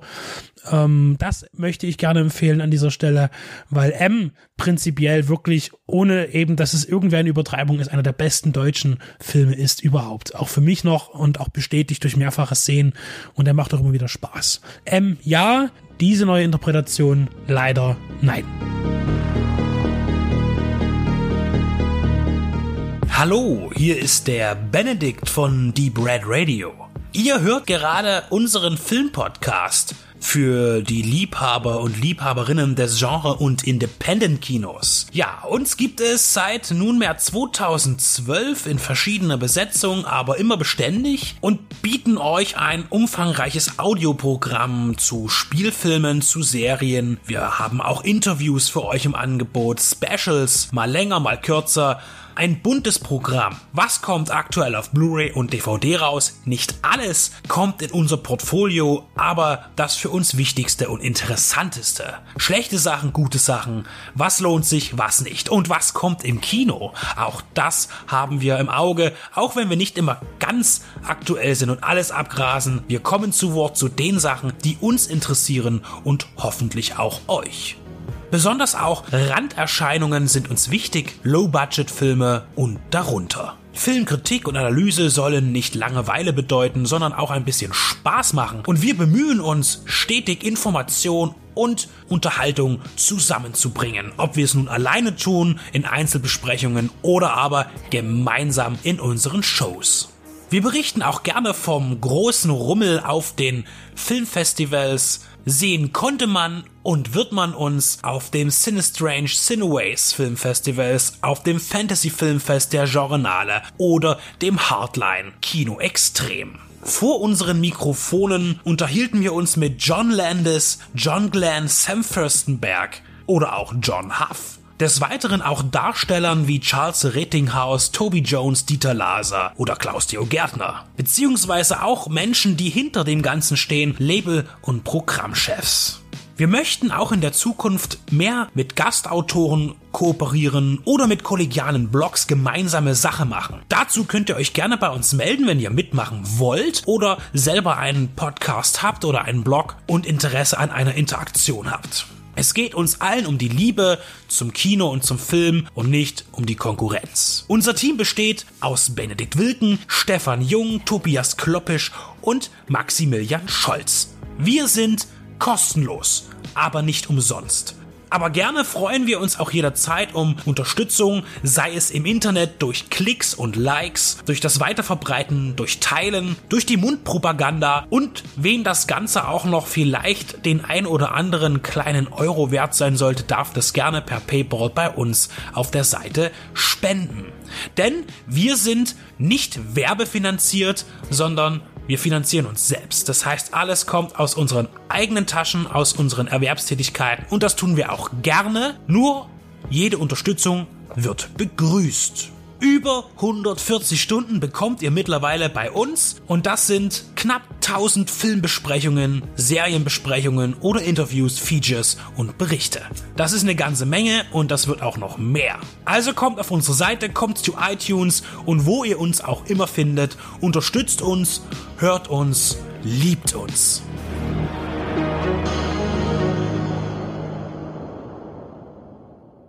Between Worlds ist bei Eurovideo erschienen, auf dem Heimkinomarkt. Und Nicolas Cage spielt mal wieder einen Joe, das vierte Mal im Übrigen in seinem gesamten Övre. Und der ist ein heruntergegammelter Trucker mit einer traurigen Biografie einer toten Ehefrau und toten Tochter. Bei einem Stop trifft er an einer Tankstelle auf Julie, die er eben noch mutmaßlich rettet vor einem brutalen Würger und kurz später darauf verlangt sie selbst, die Fremde von Joe, sie ebenfalls zu würgen. Sie kann, so sagt sie, durch diese Nahtoderfahrung auf die andere Seite gehen. Das hätte sie schon öfter gemacht und so will sie ihre sterbende Tochter zurück ins Licht führen, also im Jenseits. Es gelingt ihr tatsächlich und sie ist Joe sehr dankbar. Sie werden auf merkwürdige Weise dadurch zu einem Paar, denn Joe hat schon lange nichts mehr mit einer Frau zu tun gehabt und fühlt sich geehrt. Sie versuchen alle irgendwie eine Familie zu sein, aber schnell versucht das Töchterchen, ihn sexuell zu verführen. Also sie ist so im späten Teenageralter. Doch es ist nicht sie, sondern der Geist seiner verstorbenen Frau, die in ihren Körper gefahren ist, bei den transzendentalen Ereignissen. Joe will sein altes Leben zurück, seine alte Liebe oder was auch immer er glaubt, was das jetzt sein soll, und Julie aber ihren Spross Billy. Der Film weiß nicht so richtig, was er sein möchte, pendelt zwischen Drama und Mystery Thriller, ohne sich interessant zu machen. Er ist für seine Thematik zu wenig düster, zu wenig anders, zu wenig exzentrisch, optisch zu wenig reizvoll, zu wenig ausdrucksstark. Und man merkt hier ganz eindeutig, dass beispielsweise der herausragende Mandy nicht Cage gebraucht hat, sondern Cage Mandy. Denn in Between Worlds zeigt sich, wie wenig Charisma in ihm stecken kann. Jeden Kredit, den Cage kürzlich durch Mandy erhielt, ist aufgebraucht, nachdem man Between Worlds gesehen hat. Auch der Soundtrack, an dem Angelo Badalamenti mitkomponierte, ist ihm deutlich stilistisch zuzuordnen und erinnert zeitweise stark an seine Twin Peaks Vertonung, wirkt aber in langen Dialogen als Untermalung fehlplatziert. An die besseren seiner vielen letzteren Auftritte wie Joe, die Rache ist sein oder Drive Angry, der auch ziemlich cool war, zumindest ein wirklich gutes Trash-Brett mit Spaßfaktor, reicht diese Arbeit nicht heran. Die Regisseurin Maria Pulera bleibt mit ihrem zweiten Film blass und auch die Wiederentdeckung Franka Potentes, denn die habe ich lange nicht mehr intensiv in einem Film wahrgenommen, reißt nichts heraus. Between Worlds ist wenigstens Mittelmaß, aber das ist kein Lob. Und weil das Deep Red Radio auch für die jüngeren Hörer geeignet sein soll, haben wir uns heute gedacht, wir nehmen mal wieder Bezug auf unseren treuen Lieferanten Disney, das dieses große Konglomerat der Unterhaltung, was ja im Kinofilmformat so an Ideen etwas krönkelt, aber im Kurzfilmformat äh, erstaunliche Produkte hervorbringt. Und so halte ich die Pixar Disney Kurzfilmkollektion Nummer drei in meiner Hand mit insgesamt 13 Kurzfilmen. Das ist eine sehr schöne Kollektion, auch wenn sie im Zuge der aktuellen Technik, das sind ja die aktuellsten Kurzfilme der letzten drei bis vier Jahre, die rausgekommen sind, auf Blu-ray noch schöner zum Anschauen gewesen wäre. Aber ich habe ein Vergleichsbeispiel.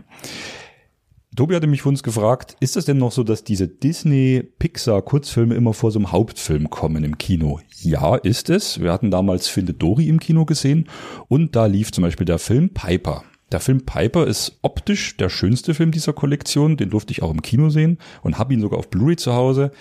Er ist unglaublich realistisch in seiner Aufmachung. Äh, du denkst, der kleine Vogel ist echt und lebt und dass die ganzen Sandkörner, also es geht um einen kleinen Wattvogel, der durch eine durch einen kleinen Krebs in einer ähm, Schnecken, äh, im Schneckenhaus einen Trick erfährt, wie er ganz schnell an Muscheln rankommt. Das klingt erstmal dämlich, ist aber so herzzerreißend und optisch so beeindruckend gemacht, ähm, dass, dass du staunst. Also ich fand den Film großartig. Und so vielseitig diese Kurzfilmmacher bei Disney Pixar sein dürfen, so vielseitig ist die Auswahl der Filme, die da drauf sind.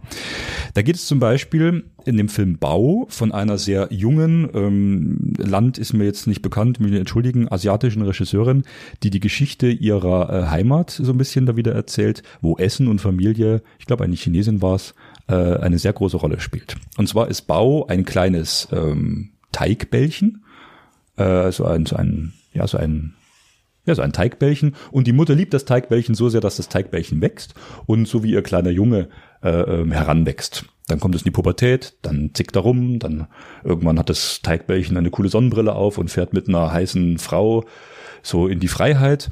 Und dann gibt es eine Szene, da verschluckt sie ihr Teigbällchen. Äh, also quasi es wird da der Wunsch der Mutter reflektiert, von ihrem Kind nicht loslassen zu können. Das ist alles ganz unaufdringlich erzählt, ganz beiläufig und total hübsch animiert.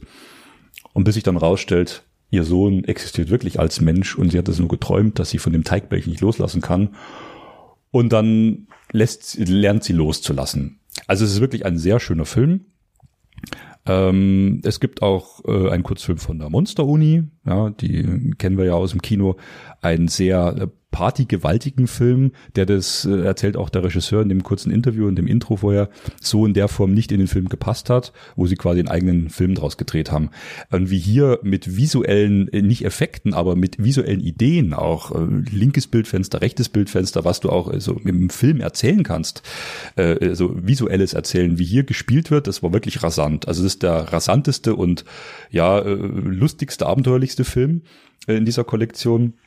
Es sind auch ein paar ja, schwächere Beiträge dabei, die so ein bisschen oberflächlich wirken. Zum Beispiel Lava, der sicherlich eine schöne ja, Liebesgeschichte als Hintergrund hat, wo eben ganz langsam zwei Berge in Hawaii, der eine geht unter, so im Laufe der Jahrhunderte, der andere bricht aus dem Boden heraus, kehrt dem anderen aber geo metrisch oder geografisch, äh, tektonisch gesehen den Rücken zu und der alte sterbende Lavaberg, der im Wasser verschwindet, sieht seine Geliebte gar nicht. Aber natürlich gibt's auch da ein kleines Happy End. Ähm, es gibt auch Miss Fritters Rennsportschule von Cars. Also es gibt ein, zwei, drei äh, bekannte Figuren aus dem Disney äh, äh, zu erleben. Ähm, so auch nochmal ein kurzer Beitrag zu Finde Dory mit dem Oktopus und den ganzen Fischen. Aber die meisten Beiträge sind doch sehr eigenständig. Und ich finde, man merkt hier, wie viel Ideen und wie viel kreative Freiheit diesen Regisseuren der Kurzfilme gelassen wurde, was ich so gerne mal wieder in einem langen Film hätte. Aus meiner privaten Kollektion hatte ich zum Beispiel damals noch die erste Kurzfilmkollektion im direkten Vergleich, äh, wo ja die allerersten Kurzfilme über einen längeren Zeitraum von, ich glaube, über 15 Jahren, also da ging es 84 los mit der Tricktechnik, gezeigt wurden. Das ist also, sage ich mal, ein Pflicht, äh, ein Pflichtfilm in der, in der Sammlung, wenn man sich auch schon filmgeschichtlich dafür interessiert. Also zu sehen, wie die ersten äh, komplett computeranimierten Filme mit der Lampe, den mein Sohn so gern mag, oder eben mit dieser wie heißt er denn, die Abenteuer von Andre und Wally B, das war der erste Film, wo so ein Hornisse so, so einen kleinen knubbelnasigen Typen im Wald ärgert, wo man also wirklich wie aus dem Atari programmiert hinten noch die Hintergrundflächen sieht, was damals das Nonplusultra war. Das ist jetzt die Geschichte, das war meine erste Disc und diese neue Disc, die wir zur Verfügung gestellt bekommen haben, zeigt eigentlich relativ aktuelle State-of-the-Art-Technik der Animation. Genau, also wer sich dafür interessiert, klare Empfehlung. Die Edition 2 fehlt mir noch. Weil du die äh, unterschiedliche Qualität der Pixar-Filme angesprochen hast, wie sieht denn das jetzt äh, aktuell aus? Du kannst ja quasi deinen Sohn ranziehen, der Pixar ein bisschen aufgewachsen ist, von der Animation mit der Lampe bis zu aktuellen Sachen Monster AG oder äh, etc. Wie ist der Vlog grad sind aktuelle Sachen für ihn relevant oder ist er eher, dass es ein bisschen einfacher gehalten ist, interessanter und nie mit schnellen Schnitten und passen sich die Filme an? Ich meine, gut, das ist eine Kollektion, da kann man das schlecht ein bisschen abschätzen, wie das jetzt im zeitlichen Kontext zusammengestellt ist. Das ist äh, interessant, dass du das ansprichst. Ich, äh, mein großer Sohnemann ist jetzt acht Jahre und ist auch diese, diese neue Ästhetik te teilweise wirklich schon gewöhnt. Also diese Rasanz, die diese neuen Pixar-Filme haben, äh, die packt er schon und der kann er auch folgen. Entscheidend ist tatsächlich die Spieldauer des einzelnen Films. Äh, dadurch, dass die alle ich glaube, alle relativ strikt zwischen fünf und sechs Minuten dauern. Da, da gibt's klare Vorgaben und nicht länger, also auch mit der Kinoausstrahlung so, dass die nicht so lange dauern dürfen. Es sinkt die Aufmerksamkeitsspanne bei meinem Sohnemann auch bei Trickfilmen, die klassischer gehalten sind, ruhiger erzählt sind, die aber länger dauern.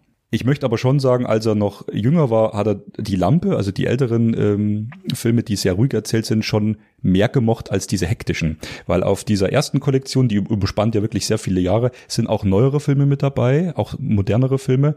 Und die hat er nicht so gemocht. Er mochte eher so die klassisch gehaltenen, mit den einfachen Figuren, die heiteren Filme.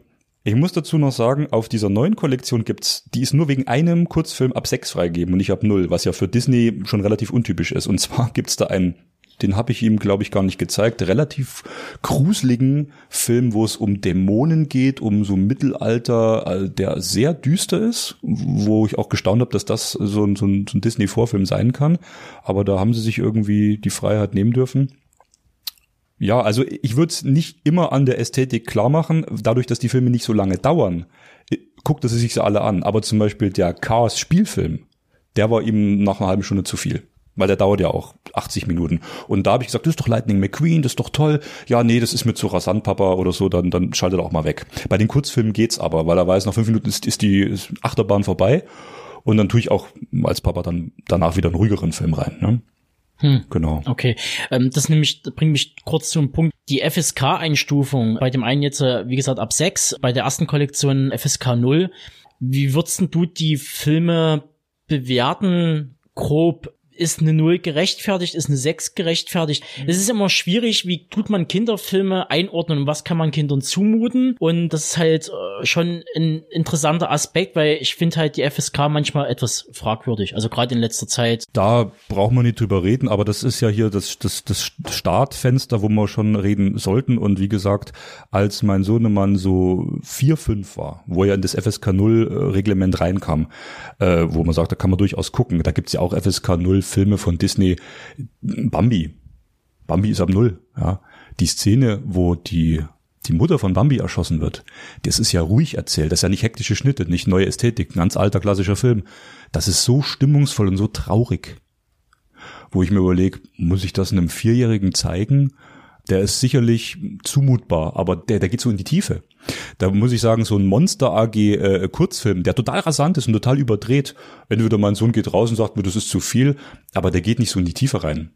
Also da ist die FSK auch, also ich muss sagen, die FSK hier ist gerechtfertigt für diesen einen gruseligen Film. Ich suche gerade, wie der, wie der wieder heißt. Die Legende von Mordu. Also der, das ist fast schon so ein Conan-Film, bloß ein Trickfilm. Also man sieht kein, man sieht kein Blut, ja, aber man sieht auch in den Silhouetten angedeutet, wie da auch wirklich geschlachtet wird. Also es geht um, um einen Bruder, also um vier Brüder, die einen Vater, den König beerben und einer stellt sich gegen seine Brüder und zieht in den Krieg gegen sie. Das ist also, äh, von den Bildern ist das wie diese, na, wie diese Dark Age Phase von Disney. Deswegen war ich überrascht, dass der hier nochmal gemacht wurde. Also da finde ich die FSK 6 auf jeden Fall gut. Aber wie gesagt, es kommt immer, glaube ich, auf die Grundaussage des Films an. Ich kann mich auch an einen Film erinnern, der ab, ab null war, den habe ich mal im Kino gesehen. Da war ich sieben und ich fand den Tod traurig und hat mich total lange, hat er, hat er nachgewirkt. Ob das jetzt einen schädigt, ist die andere Sache. Lustig ist, äh, VHS hatte ich mal mit The Insider, mit Russell Crowe und der ist auch ab null. Da habe ich mich auch immer gefragt, das ist jetzt so ein komplexer Film äh, über, über einen Whistleblower. Äh, so. Ich glaube, er ist ab sechs, aber er ist sehr gering eingestuft. Und in Amerika ich, ist der R-rated. Auf, auf, der VHS, die ich hatte, war null. Und das ist halt so spannend. Und das, Disney fand ich auch dann wieder Dornröschen daher auch ziemlich gruselig ist für Kinder, hat aber auch tatsächlich die FSK 6. ist einer von den Trickfilmen äh, der wenigen, die eine FSK 6 haben. Du hast ja noch Taran und der Zauberkessel wird ja auch eine 6 haben, weil der ja auch ziemlich düster ist. Äh, aber nichts wie, wie bei Schneewittchen, wo das halt ab null ist oder jetzt Cinderella wahrscheinlich, weiß ich nicht genau. Aber Dornröschen auf jeden Fall auch, weil dort eben auch diese wirklich gruseligen Sachen, so auch stimmungsmäßig mit Monstern und, und viel Finsternis ist das dann schon auch ab sechs gerechtfertigt. Abschließend vielleicht, was wirklich ein Problem ist, in die Runde rausgesprochen, in die große Welt daraus, diese FSK 12 Regel mit ab sechs in Begleitung der Erwachsenen, was ihr auch nochmal hattet, diese Spanne ist unverantwortlich.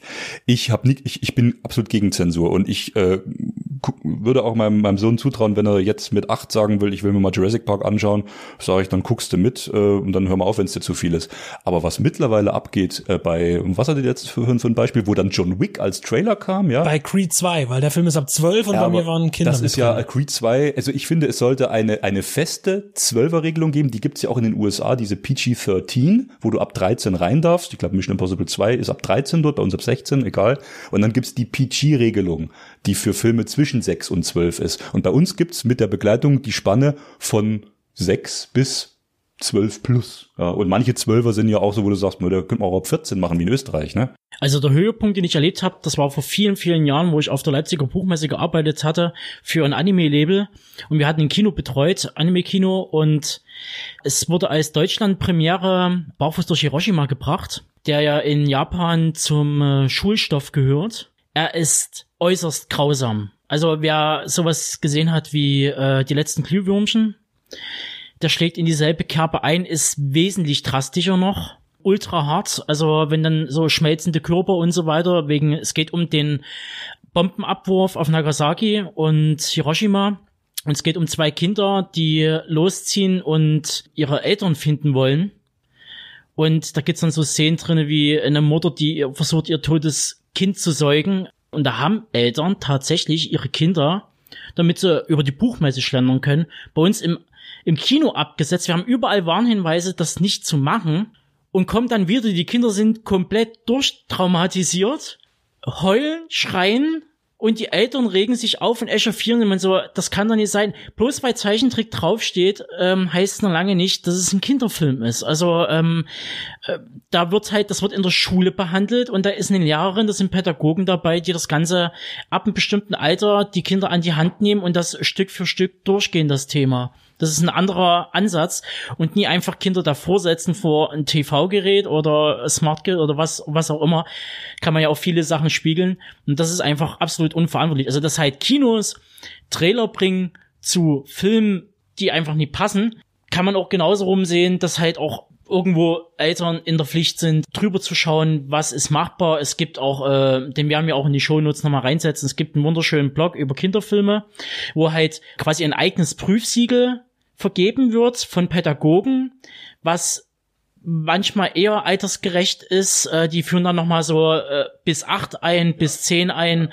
Und das sind ganz viele tolle Filme und da kann man sich einen guten Überblick geben. An der Stelle möchte ich kurz den Rochus Wolf grüßen, den ich ewig nicht gesehen habe. Der hat auch einen sehr guten Kinderfilmblog. Ich weiß nicht, ob es dasselbe ist, aber ja. Weil es mir gerade nochmal einfiel, FSK 12 und wenn ich den Film ab 6 dann sehen kann mit dem Elternpart, die Mumie zum Beispiel ja, mit Brandon Fraser, die, die Neuauflage dieser Action-Horror-Film, FSK 12 im Kino gewesen. Ich habe ihn auch gesehen. Und meine Mutter war damals, die hat ihn dann später gesehen mit meinen Schwestern zusammen, die war fast entsetzt, dann gesagt, sowas, äh, die hat gedacht, die spinnt, dass das ein, ein Kind wie ich, also halt ein Kind, äh, als, als, als ich war damals zwölf, er mir sowas angucken darf. Ne? Also da ist ja auch so, ich sage, ab zwölf ist der Film wahrscheinlich schon okay. Ich meine, an mir hat es keinen Schaden genommen, aber wenn man jetzt ein, ein sechsjähriges Kind oder ein achtjähriges Kind mit reinnimmt in so einen Film, dann kann das schon auch was in einem Kind verändern oder hervorrufen. Also wir passen weiterhin auf Benedikt auf und in dem Sinne hört unsere Worte, hört unsere Warnung. Look Away ist erschienen bei Splendid und ist ein kanadischer Film von 2018, das amerikanische Debüt des israelischen Regisseurs Asaf Bernstein. Es geht um Maria, ein introvertiertes Mädchen. Sie hat keine wirklichen Freunde. Ihre Eltern finden sie auch komisch und verkorkst und sind stark daran interessiert, dass sie sich normal entwickelt, wobei sie doch sehr oberflächliche Menschen sind. Der Vater ist plastischer Chirurg, sehr auf das äußere Erscheinungsbild bedacht und der Vater fordert zum Beispiel auch mal seine Tochter auf, sich stärker zu schminken oder schenkt ihr zum Geburtstag eine Rundumerneuerung ihres Gesichtes. Diese Marke, die vor allem eben Daddy in ihr sieht, sind für sie nur schwer zu verkraften. Hinzu kommen Demütigungen von Mitschülern und vermeidlichen Freunden. Bereits in den ersten Sekunden des Filmes durch eine visuelle Verdeutlichung wird klar, dass es im Look Away um eine Zwillingsthematik geht. Und so wartet man auch darauf, dass irgendwann ihr Spiegelbild mit ihr Kontakt aufnimmt. Die, die Maria gegenübertritt, nennt sich Iram. Sie ist direkt, furchtlos, stark und komplett gegensätzlich zu ihr. Die Doppelgängerin verführt Maria zum Tausch, also dass sie hinter das Glas kommen soll und sie dann eben ihre Problemlösungen ihres jungen Lebens übernimmt. Es fallen einem viele verwandte Stücke ein, wenn man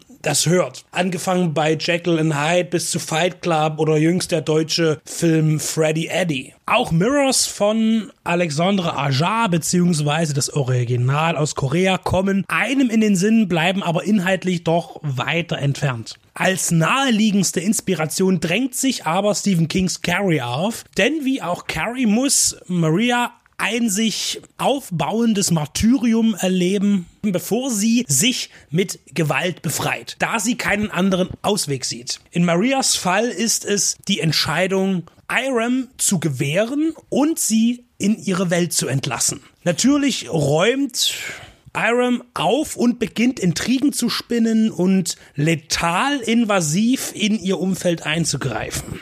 India Isley ist eine kühne Entscheidung für die Besetzung der zwiegespaltenen Doppelrolle, denn die Mitzwanzigerin kann ohne Probleme das 17-jährige Mädchen verkörpern, die optisch noch weitaus jünger ausfällt. Sie spielt das Zerbrechliche genauso wie die waghalsige und zügellose Frivolität, die auch in Bezug auf ihren Vater hart an inzestiösen Annäherungen vorbeischrammt.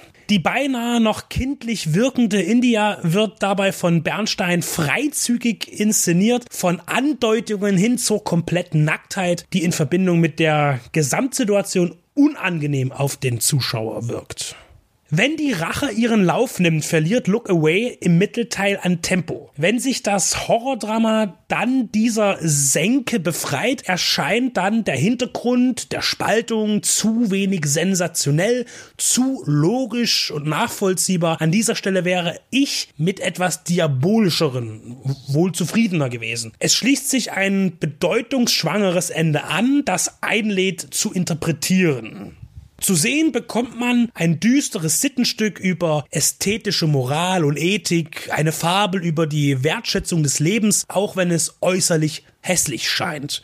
Look Away wird manchen auf eine harte Probe stellen, andere wiederum reizen. Auf jeden Fall bewegt es sich auf klassischem Areal mit der Bemühung, erwachsen und eigenständig zu sein. Das gelingt nur zeitweise, aber zweifelsfrei ist er stimmungsvoll und im speziellen Sinne intensiv. Ähm, die bekannteste Darstellerin aus dem Cast ist ja Myra Sovino. Spielt sie die Mutter, würde ich jetzt mal raten? Oder wie ist sie da drin? Das ist richtig. Verwickelt?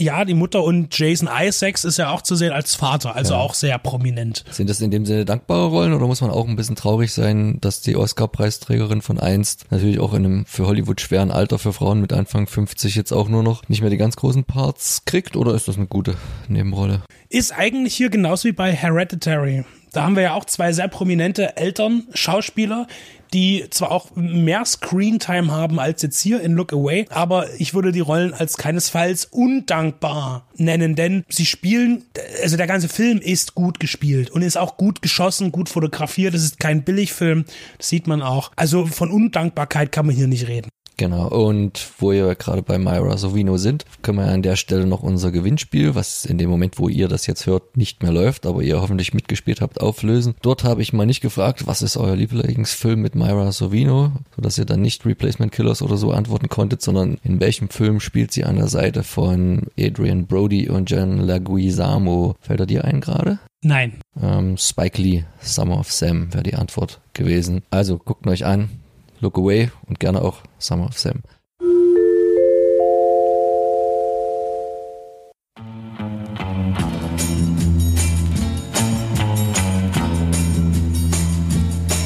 Es geht eine Träne auf Reisen. Ja, herzlich willkommen nochmal hier zu unserem kleinen Bockwurst Con Fargo Abend zum Anlass der Besprechung zum goldenen Handschuh, der Film von Fatih Akin, der von uns gesichtet wurde. Das ist jetzt ein paar Tage her. Wir hatten ein, eine gewisse Zeit, um darüber zu schlafen und uns dessen bewusst zu werden, was wir dort gesehen hatten, zu viert im Kino. Und wir hatten eine wunderbare Rahmenhandlung, die sich der Benedikt ersonnen hatte. Es ging auch fabulös auf. Erzähl mal, wie wir den Abend eingeleitet und ausklingen lassen haben. Eigentlich war es ja Tobis Vorschlag, das zu machen. Und zwar haben wir ja auch unseren goldenen Handschuh in Dresden, und zwar die Huschhalle an der Nossener Brücke. Da kann man hervorragend dinieren und trinken zu gut bürgerlich verträglichen Preisen. Äh, auch eine nette Trinkhalle, ein kleines Lokal, also innen der Innenraum mit drei Tischen und ein paar Spielautomaten. Und aber die Außenfläche ist sehr großzügig. ähm, ein schönes altes Gebäude. Und ähm, ja, es ist so, dass dort tatsächlich, ich nenne es immer den ehrlichsten Ort Dresdens, weil dort wirklich nur ehrliche Menschen sind. Äh, Also es kommt, ich hatte vorher gesagt, ja, die Huschhalle, da ist auch immer Betrieb, da ist Action. Wir saßen da, dann pünktlich um 19 Uhr ging dann auch tatsächlich ging Heinche los. Dann wechselt das irgendwann zu anderen Schlagerprodukten und irgendwann Helene Fischer, dann kommt gar nichts anderes mehr.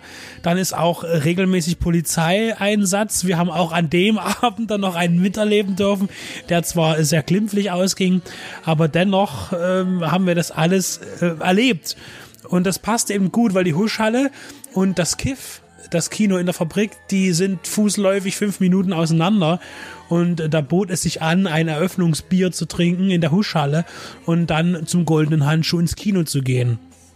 Und in der Tat hatten wir bemerkt, es war viel los in der Huschhalle äh, und es war auch Ende des Monats. Vermutlich hatte der eine oder andere schon Geld vom Abend auf dem Konto und hat dann dort gefeiert.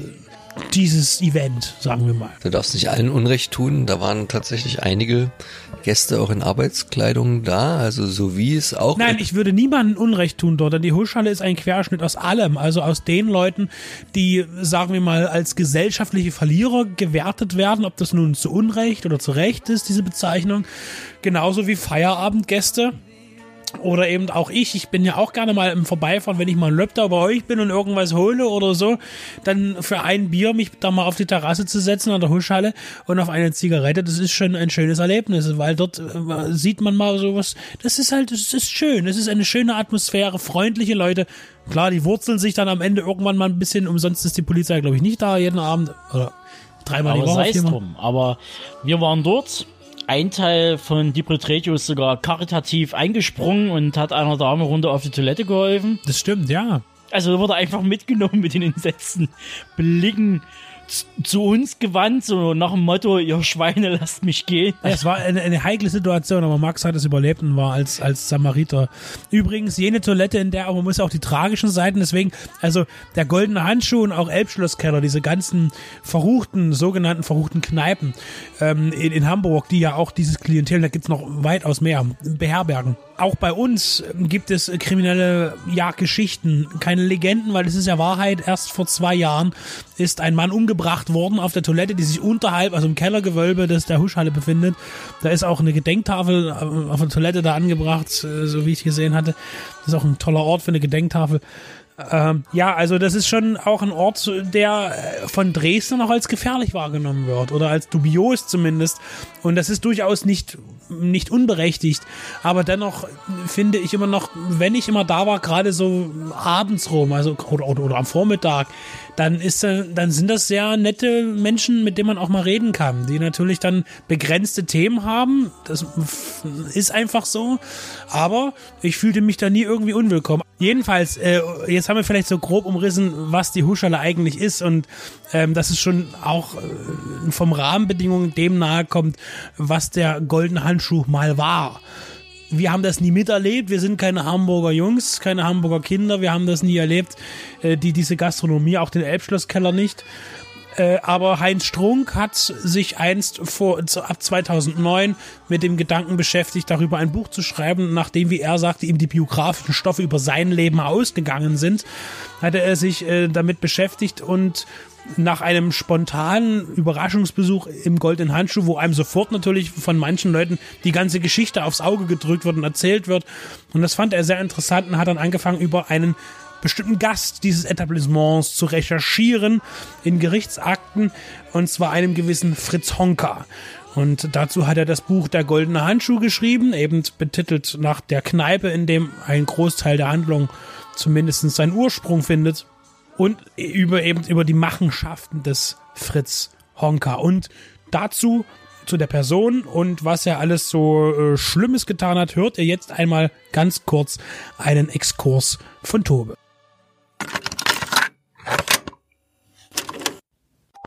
Fritz Honka wurde 1935 in Leipzig geboren. Sein Vater, Stadtheizer und Kommunist, starb im KZ. Seine Mutter war außerstande, mit den neun Kindern zurechtzukommen. Er wuchs im Heim auf, sollte eine Maurerlehre machen, bekam aber eine schlimme Allergie, Zementkritze. Schließlich floh er in den Westen und arbeitete als Hilfsarbeiter bei Bauern. Honka heiratete zweimal, Doch beide Ehen scheiterten. In diesem Wohnhaus im Hamburger Stadtteil Altona wurden heute durch Zufall vier Leichen gefunden. Feuerwehrleute, die einen Zimmerbrand löschten, entdeckten zwei verstümmelte Frauenleichen in Plastiksäcken. Sie waren in einer Rumpelkammer und auf dem Dachboden versteckt worden. Bei den Aufräumungsarbeiten stieß die Mordkommission auf eine weitere weibliche Leiche. Die vierte, das Geschlecht ist noch unbekannt, lag hinter der Küche. Die Polizei vermutet wegen der Zerstückelung dieser Leichen Sexualverbrechen. Der Tatverdächtigt ist der 40-jährige Fritz Honka. So berichtete die Tagesschau am 17. Juni 1975. Die später identifizierten Opfer waren die 52-jährige Ruth Schulz, die 42-jährige Gertrude Breuer, die 57-jährige Frieda Kropplik und die 54-jährige Anna Beuchel.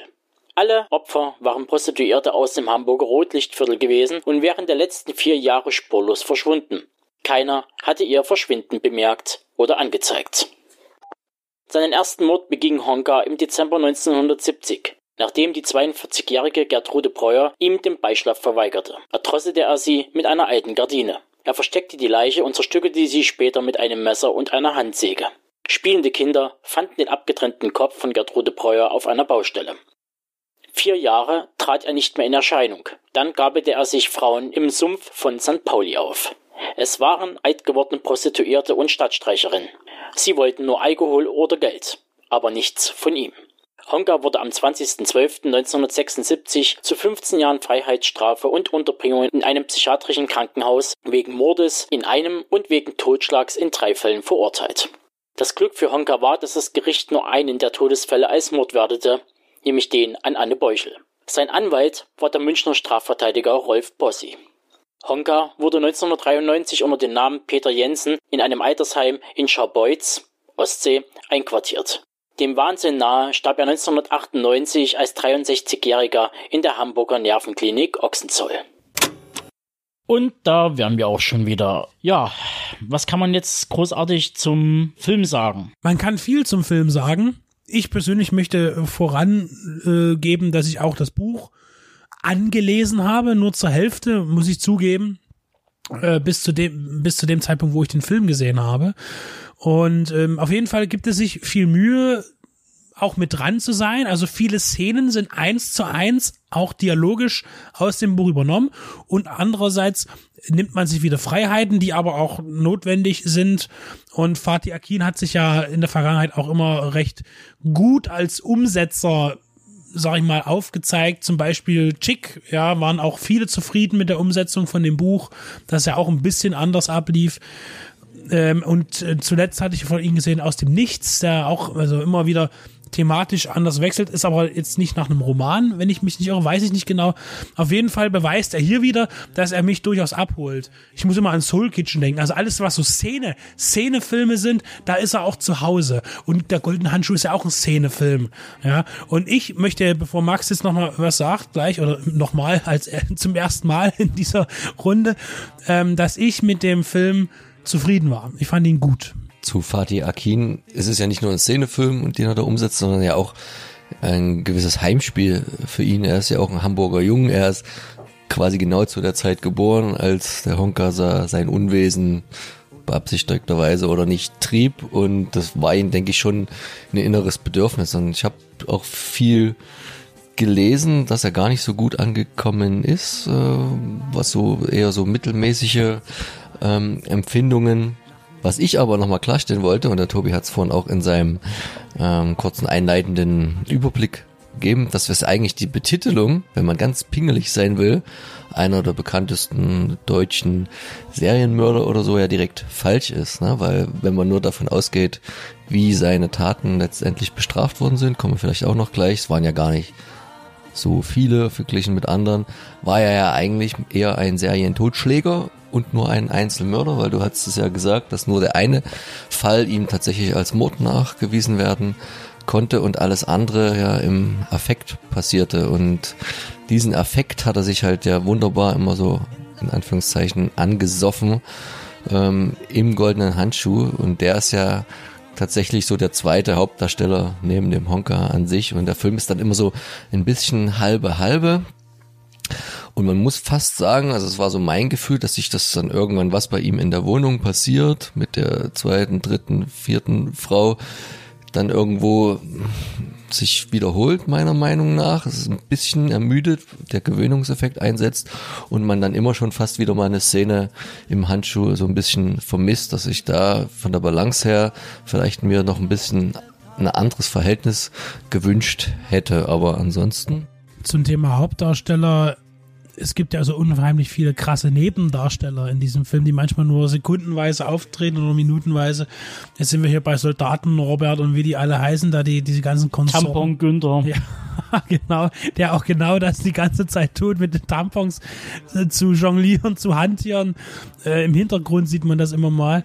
Also diese ganze Bagage dort, diese, diese runtergekommenen Die Suffkörper, Schimmeligen. die Schimmligen, die man ja eigentlich weniger sieht. Hier geht es um die Genau. Star-Publikum, das Star-Publikum im Goldenen Handschuh. Das heißt, die, die sich den Namen mit Bindestrich verdient haben, ja, äh, die sind wirklich gut dargestellt und auch die völlig zerschossenen Hackfressen von, von Frauen und Männern, die einfach nur das Leben schon hinter sich haben und eigentlich bloß noch halbtot sich durch Alkohol am Leben halten. Genau, das ist der Knackpunkt. Also man hat, das Buch besteht ja eigentlich aus drei Erzählsträngen. Das ist ja einmal Honka, dann äh, die Reedereifamilie und speziell dann halt äh, Willi, was der Sohn eines Reederers ist, der ein ähnliches Schicksal wie Honka hat. Ähm, er sieht wenig attraktiv aus. Er ist mitten in der Pubertät.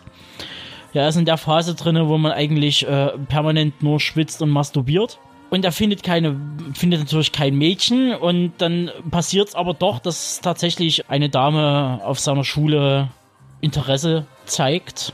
Und dieser Storystrang wird halt aufgegriffen, lose. Hätte man eigentlich schon fast weglassen können. Die Reedereifamilie, äh, das ist ja komplett weggefallen, was vielleicht auch gut war. Ich hatte jetzt erst kürzlich einen Artikel gelesen gehabt in diesem super Fach-Online-Magazin Bento, ähm, wo sich ein Redakteur ausgelassen hat bezüglich MeToo und der Verfilmung halt von Goldenen Handschuh und dass man halt in solchen Zeiten halt nicht so einen frauenverachtenden Film, der ja auch nichts anderes macht als bloße Provokationen und Klischees bedient und was will der uns überhaupt sagen, der Film und der Filmemacher und so weiter und so fort. Es ist für mich ein zeitgeschichtliches Dokument, in Anführungsstrichen, aus einer Zeit, ist eine Milieustudie, in Anführungsstrichen, aus einer Zeit, die so abgewandelt, bei uns halt zum Beispiel äh, in der Huschhalle oder in Meißen gibt's die Fettbämmschenke oder ähm, andere Stiefelkneipen, wie sie im Osten hießen. Muss ich dazu sagen, die Fettbemschenke hat ja nicht so eine Historie, die ist ja relativ frisch, die, seitdem ja das Schlemmereck zugemacht hat in Meißen, so als Ersatz, äh, aber das ist jetzt äh, sei es drum, schwerer aber das Ding ist halt so, worauf ich hinaus will, das Buch ist mehr oder weniger nicht aus der Perspektive von Honka geschrieben oder beschrieben, sondern mehr oder weniger aus der Perspektive der Opfer. Und was denen gerade durch den Kopf geht. Und das sieht man natürlich, also wenn man das Buch gelesen hat, kann man das natürlich nachvollziehen, wenn man das dann sieht, visuell. Wenn man das Buch nie gelesen hat, wird es vielleicht ein bisschen schwierig. Da kann es wahrscheinlich schon zu Missverständnissen kommen. Aber man sieht es eigentlich schon gut am Spiel der Damen, die das hier wirklich hervorragend machen. Also über jeden Zweifel erhaben. Die wir haben ja dort mit äh, ganzen Körpereinsatz gespielt. Die werden reingeholt in diese runtergekommene Bude, die stinkt, die sifft, die ranzig ist, die gelb, klebrig, fiebrig und äh, dann halt dort da sitzen, wo du richtig siehst in ihrem Gesichtsausdruck, wo bin ich hier gerade. Aber gehen tun sie eben auch nicht, weil das Problem war damals, Honka hat ja seine Opfer dort ausgesucht, wo er Erfolg haben konnte. Das heißt, verlassene Frauen, obdachlos, kein Cent in der Tasche, alkoholkrank und die, obwohl sie wussten, dass wenn sie mit einem Mann mitgeben, der sie verdrischt und vergewaltigt, aber dennoch mitgegangen sind, weil sie einen Warmplatz oder halbwegs Warmplatz zum Schlafen hatten und möglicherweise was zu essen oder Alkohol bekommen haben. Und das haben diese Frauen in Kauf genommen. Und das wird auch an der Gerda Voss, die ja eigentlich so der Hauptcharakter ist von den Damen, die äh, dort mitgeht und äh, dubiose Verträge abschließt mit ihm und ihr Leben an diesen Mann verkauft, an diesen äh, jüngeren Menschen. Und ihre Tochter. Und die Tochter. Äh, wobei jetzt hier nochmal gesagt werden muss, dass eben die Gerda Voss ein fiktiver Charakter ist, die Heinz Strunk dazu erfunden hat, um ähm, ja dort irgendwie noch jemanden, eine, eine Bezugsperson zu haben. Aber letztlich ist das alles, was man dort sieht, äh, es gibt auch sexuelle Szenen, das heißt diese, diese sogenannten Vergewaltigungen, wobei es ja immer so auch natürlich angeboten wurde von den Frauen, dennoch hat es den Charakter einer Vergewaltigung irgendwie, ähm, ist nie, fand ich, äh, so voyeuristisch, das ist irgendwie, das macht nie Spaß, das zu sehen. Also es ist ganz oft so, dass ähm, wenn, wenn er sich dann über so eine Frau hermacht, das ist erstmal armselig, weil der Typ auch keinen hochkriegt, äh, weil, weil er es auch eklig findet, die Frauen, die er mit nach Hause nimmt, aber er weiß, er kriegt nur die, träumt aber dafür von den jungen Mädels, die auf dem Schulhof irgendwo rumstehen. Und es ist eine ganz, das ist eine ganz armselige Geschichte, dieser Mann.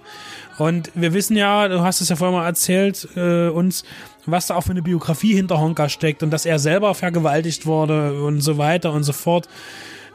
Das ist natürlich äh, keine Rechtfertigung, um sowas selber zu tun, aber es äh, natürlich hat man die Angst, dass der Film Fritz Honka als zu nett oder als, als, als Mitleidsfigur darstellt. Und ich finde aber, dass dieser Punkt für mich nicht erreicht wurde. Das heißt, ich hatte kein Mitleid mit ihm. Ich habe ihn halt nur als armselig empfunden für das, was er tut. Von der Charakterisierung her fand ich, war es noch ein bisschen anders als die Originalfigur, weil wenn man irgendwie so über psychologische Gutachten liest, hat er wohl angeblich tatsächlich doch schon diesen Frauentyp gehabt, den er da auch mitgenommen hat, aber allein aus dem Grund, dass er sich denen menschlich, was wiederum ja auch ein bisschen Selbstüberschätzung ist, sowas von überlegen fühlte und dann deswegen gerne an diesen dann die sexuellen Fantasien, die ja sehr grenzwertig waren, ausgelebt hat, während der Film ja einen so ein bisschen zeigen wollte, dass es nicht unbedingt sein Idealbild auch an Frau gewesen war und er sich da eher äh, nur misswillig mit begnügt hatte. So hat es ja auch Strunk geschrieben äh, in den Gedanken von Gas. Nicht schon wieder einer, die einscheißt und einpisst. Also er, äh, diesen harten Terminus, äh, den, den erfinde ich jetzt nicht, der ist eben so. Das ist eben, das ist alles so. Es ist Pisse, Kotzen, Ficken. Es ist, es ist genauso. Es steht auch so im Buch drin und so ist. Und so fühlt sich auch der Film an. Also dieses,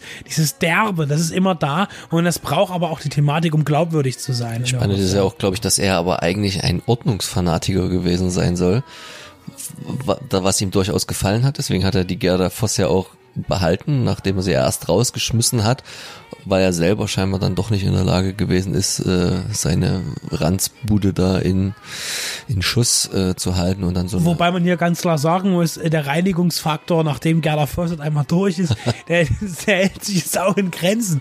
Es war halt alles ein bisschen aufgeräumter und klar. Ja, war schon ein Unterschied. Äh, das Problem ist aber, dass du den Geruch nie rausbekommen hast, denn schon zu dem Zeitpunkt, wo Gerda Voss, diese fiktive Charakter, sich aufhält bei ihm, hatte er schon hinter der Wand im Dachgeschoss eine Leiche platziert und dort eingelagert, die er vorher zerstückelt hatte.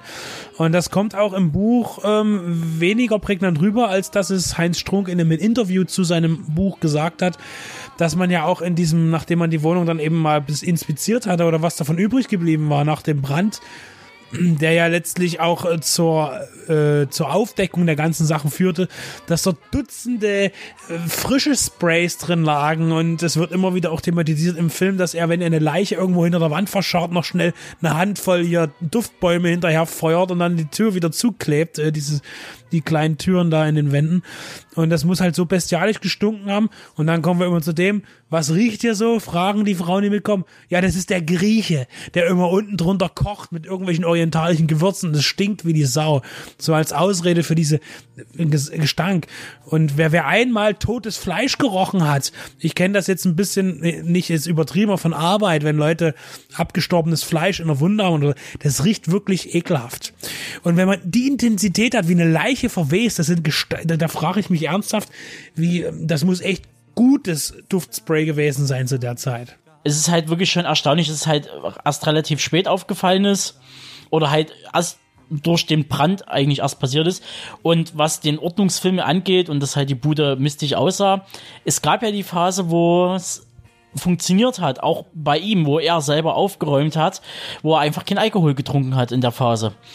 Und das dann erst mit seinem neuen Job kam, mehr oder weniger, ähm, durch eine Angestellte, eine Putzfrau, die ihn dann irgendwann mal einfach so ein äh, echte Klasse Weinbrand und er dann einfach, um ihr zu gefallen, nicht ablehnt und dann wirklich Man sieht, wie er da so dran nippt und man sieht in der nächsten Einstellung, wie er schon wieder mit einer Tüte mit fünf, sechs Flaschen, also die blenden dann auch sogar ab, wo er noch die Flaschen am Tisch draufstellen ist. Und dann geht's wieder zu dem sogenannten Schmiersuff, der ja im Buch thematisiert wird, im Film vorstellbar ist, dass eben dieses nie wieder, nie rauskommen aus diesem permanenten Alkoholkonsum.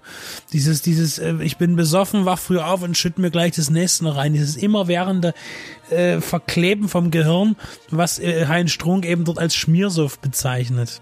Der ist ja auch vom Blutwert her dann nach den Morden, wenn man es so rekonstruiert hat, dass die dann meistens ja so 2,5 bis 4 Promille, also das, was für einen ungeübten Menschen wahrscheinlich locker schon zur schwersten Vergiftung bis zum Tode führen würde, war wahrscheinlich halt in seinen besten Tagen für ihn ein relativ normales Ding, äh, Kampftrinker halt. Was ich noch sehr spannend fand, was ich gelesen habe, dass die ja im Studio gedreht haben, die ganzen Innenaufnahmen, das alles schön nachgebaut haben und also als, als klaustrophobischen Ekeleffekt der, der Wohnung nach jedem Mord, die die kleiner werden lassen haben, ist mir im Film nicht aufgefallen.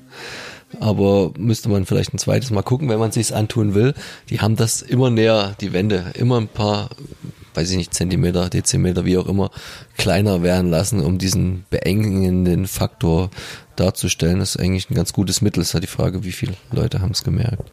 Ich finde, da muss man sagen, dass an dem Film eigentlich handwerklich, äh, auch wie ich inszentorisch finde, alles wunderbar funktioniert. Denn äh, zum einen das Production Design ist unfassbar geil. Das heißt, diese Wohnung, es werden ja auch am Ende äh, Tatortfotos gezeigt von der Hütte, wo er gewohnt hat, im Dachgeschoss. Es ist wirklich wie eins zu eins wiederbelebt worden, diese, diese, diese Dachgeschosswohnung von Fritz Honker. Und das ist wirklich mit einer Detailliebe wirklich gemacht worden, die, die auch dem Ganzen, ähm, die diese Stimmung gibt. Und dann kommt eben das dazu, dass eben Heinche aufgeklärt wird oder eine Träne geht auf Reisen, diese ganzen Schlager, die zu einer gewissen Wehmut führen und eigentlich zeigen, dass der Honker ja ein Mensch ist, der sich nach einer gewissen Wärme fühl, sehnt in seinem Leben, also diese, diese traurigen Lieder immer wieder zu spielen und äh, damit natürlich einerseits vielleicht auch diese Frauen diesen Muttertyp zu verführen, der ja immer äh, für sowas zu haben war, für so eine traurigen Schlager, suffisante Sachen und äh, diese Mischung. Und dann, das, das passt alles gut zusammen. Und dann muss man natürlich auch nochmal sagen, dass diese ganzen schieren Fressen, die da rumhängen und äh, auch wunderbar spielen. Das heißt, es sind auch gute Schauspieler dabei, die äh, das, das auch tragen können. Und der Zuschauer muss es dann ertragen. Und das ist tatsächlich, der Goldene Handschuh ist ein Film, den wird mancher ertragen. Das ist müssen. richtig, aber er zählt zu den Filmen ähnlich wie, wir hatten dann auch nach dem Film drüber geredet, ähm, hat mich halt erinnert an, sei es an William Lustigs äh, Maniac, oder du nimmst sowas wie Henry Portrait of a Serial Killer oder so. Das sind alles so Filme, so ganz kleine Randfilme, gibt es nicht viele davon. Es kann sich definitiv ein goldener Handschuh da jetzt mit einreihen. Was die Brutalität angeht, die gezeigt wird oder eben nicht gezeigt wird. Es wird viel abgeblendet, es wird, die Kamera wird verschoben. Es wäre auch anders gar nicht möglich, möglich gewesen. gewesen. Dafür, was man nicht sieht, das hört man. Und da wird auf jeden Fall aufgedreht. Also was das Sounddesign angeht, da wird ordentlich nachgelegt. Da wird ja auch ein Kopf abgesägt, halt ganz knapp außerhalb des Bildes, aber der Film hat ja wahrscheinlich aufgrund der Namen, die den mitgemacht haben, so viel Filmförderung bekommen. Das wäre dann wahrscheinlich des Guten zu viel gewesen für die Herrschaften dort und ist trotzdem verwunderlich, weil selten kriegt ein FSK 18 Film so über eine Million, wenn ich jetzt mal so das, die einzelnen Posten zusammengerechnet hab, da hat der Name dann wahrscheinlich schon sein einiges getan. 33 Drehtage waren es, glaube ich, 31 angesetzt, also gut in der Zeit geblieben.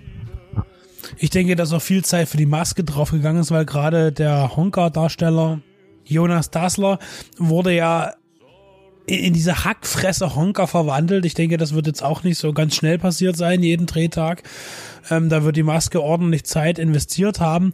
Äh, auch die Hände, das sieht man immer mal, das sind so die Details, das ist auch toll, die Details, dass man eben auch mal seine Hände sieht und diese völlig verquollenen Fingernägel und alles so, alle, das ist alles, ja, es ist alles sehr echt, es, es ist alles nah dran und ähm, das ist eben das, was ich sage, der Film gibt sich wahnsinnig Mühe, das alles sehr, sehr realistisch einem näher zu bringen. Man musste halt Kompromisse machen. Man kriegt natürlich, hat ja auch eine, eine Bekannte von mir auch so gesagt, wo sie den Trailer auch gesehen hat, ähm, dass der nicht mal ansatzweise Honka eigentlich ähnlich sieht. Das Problem ist bloß, krieg mal so einen verwachsenen Mann als Schauspieler ran. Das, das, das wirst du einfach so schnell nie finden und man muss dann irgendwo äh, realistisch bleiben und man braucht dann auch Leute, die auch schauspielerisch das Ganze umsetzen können und nicht einfach irgendjemanden post, weil er so aussieht, wie den dann einfach reinzunehmen. Was halt spannend war, was ja im Film gar nicht kommt, dass er zwei Kinder hatte, ne? also irgendwie in die Welt gesetzt, zwei, zwei Frauen, äh, zu das erste in ganz jungen Jahren. Das, das wäre noch meine Frage gewesen. Also er war ja da immer ein akzeptierter Außenseiter in der Kneipe, habe ich gelesen. Aber durch das Sächsisch war er aber trotzdem keine, keine Witzfigur, oder? Kam das irgendwo raus, dass die anderen, was ja nur alles so Hamburger Originale waren, haben die den schon so akzeptiert, wie er war, oder hat er da auch noch Probleme? Er war, er war ich ja glaube, immer, die Akzeptanz wird schon da. Also zum einen, das ist ein zahlender Gast. Der wird wahrscheinlich nie großartig Stress gemacht haben in dem goldenen Handschuh.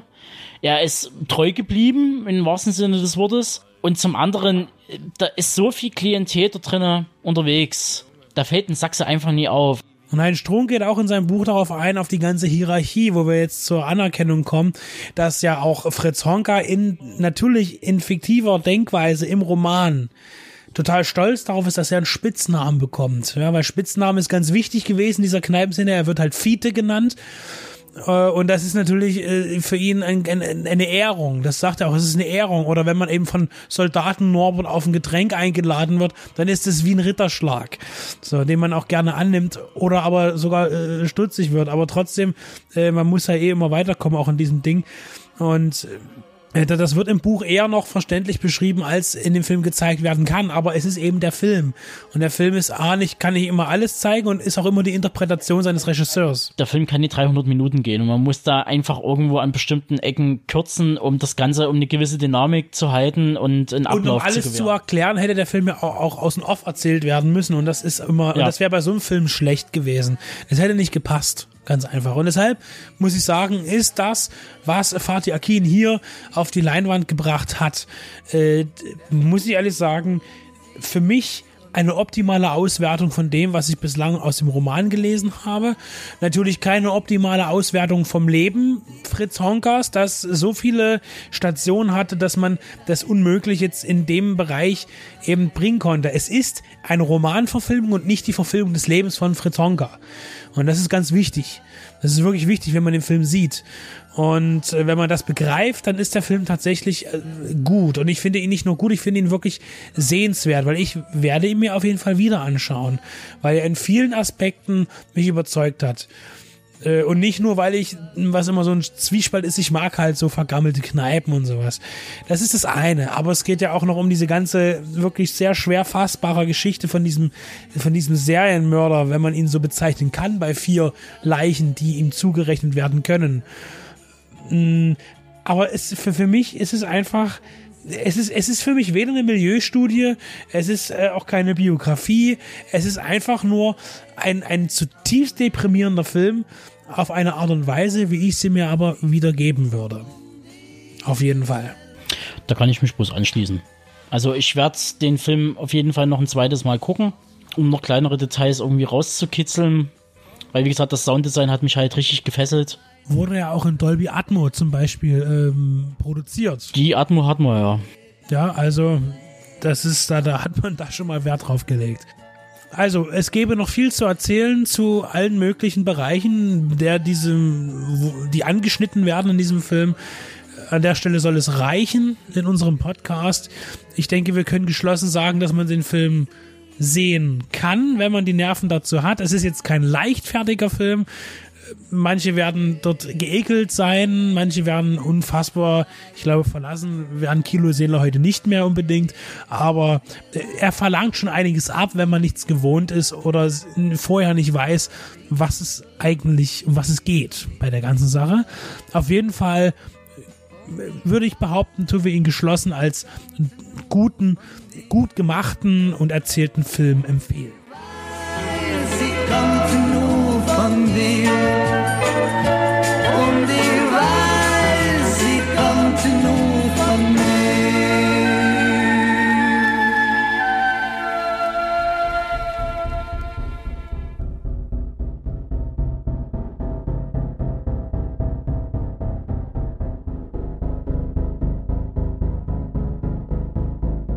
Und damit wären wir auch wieder am Ende unserer Show angelangt. In dieser Ausgabe besprachen wir The Favorites, Happy Trip, die Buchvorstellung zu Markus Dieklegers Grenzüberschreitungen, Exkursion in den Abgrund der Filmgeschichte, der Horrorfilm, M, eine Stadt sucht eine Mörder, die TV-Serie, Between Worlds, die Disney Pixar Collection Nummer 3, Look Away und Fatih Akins Der goldene Handschuh.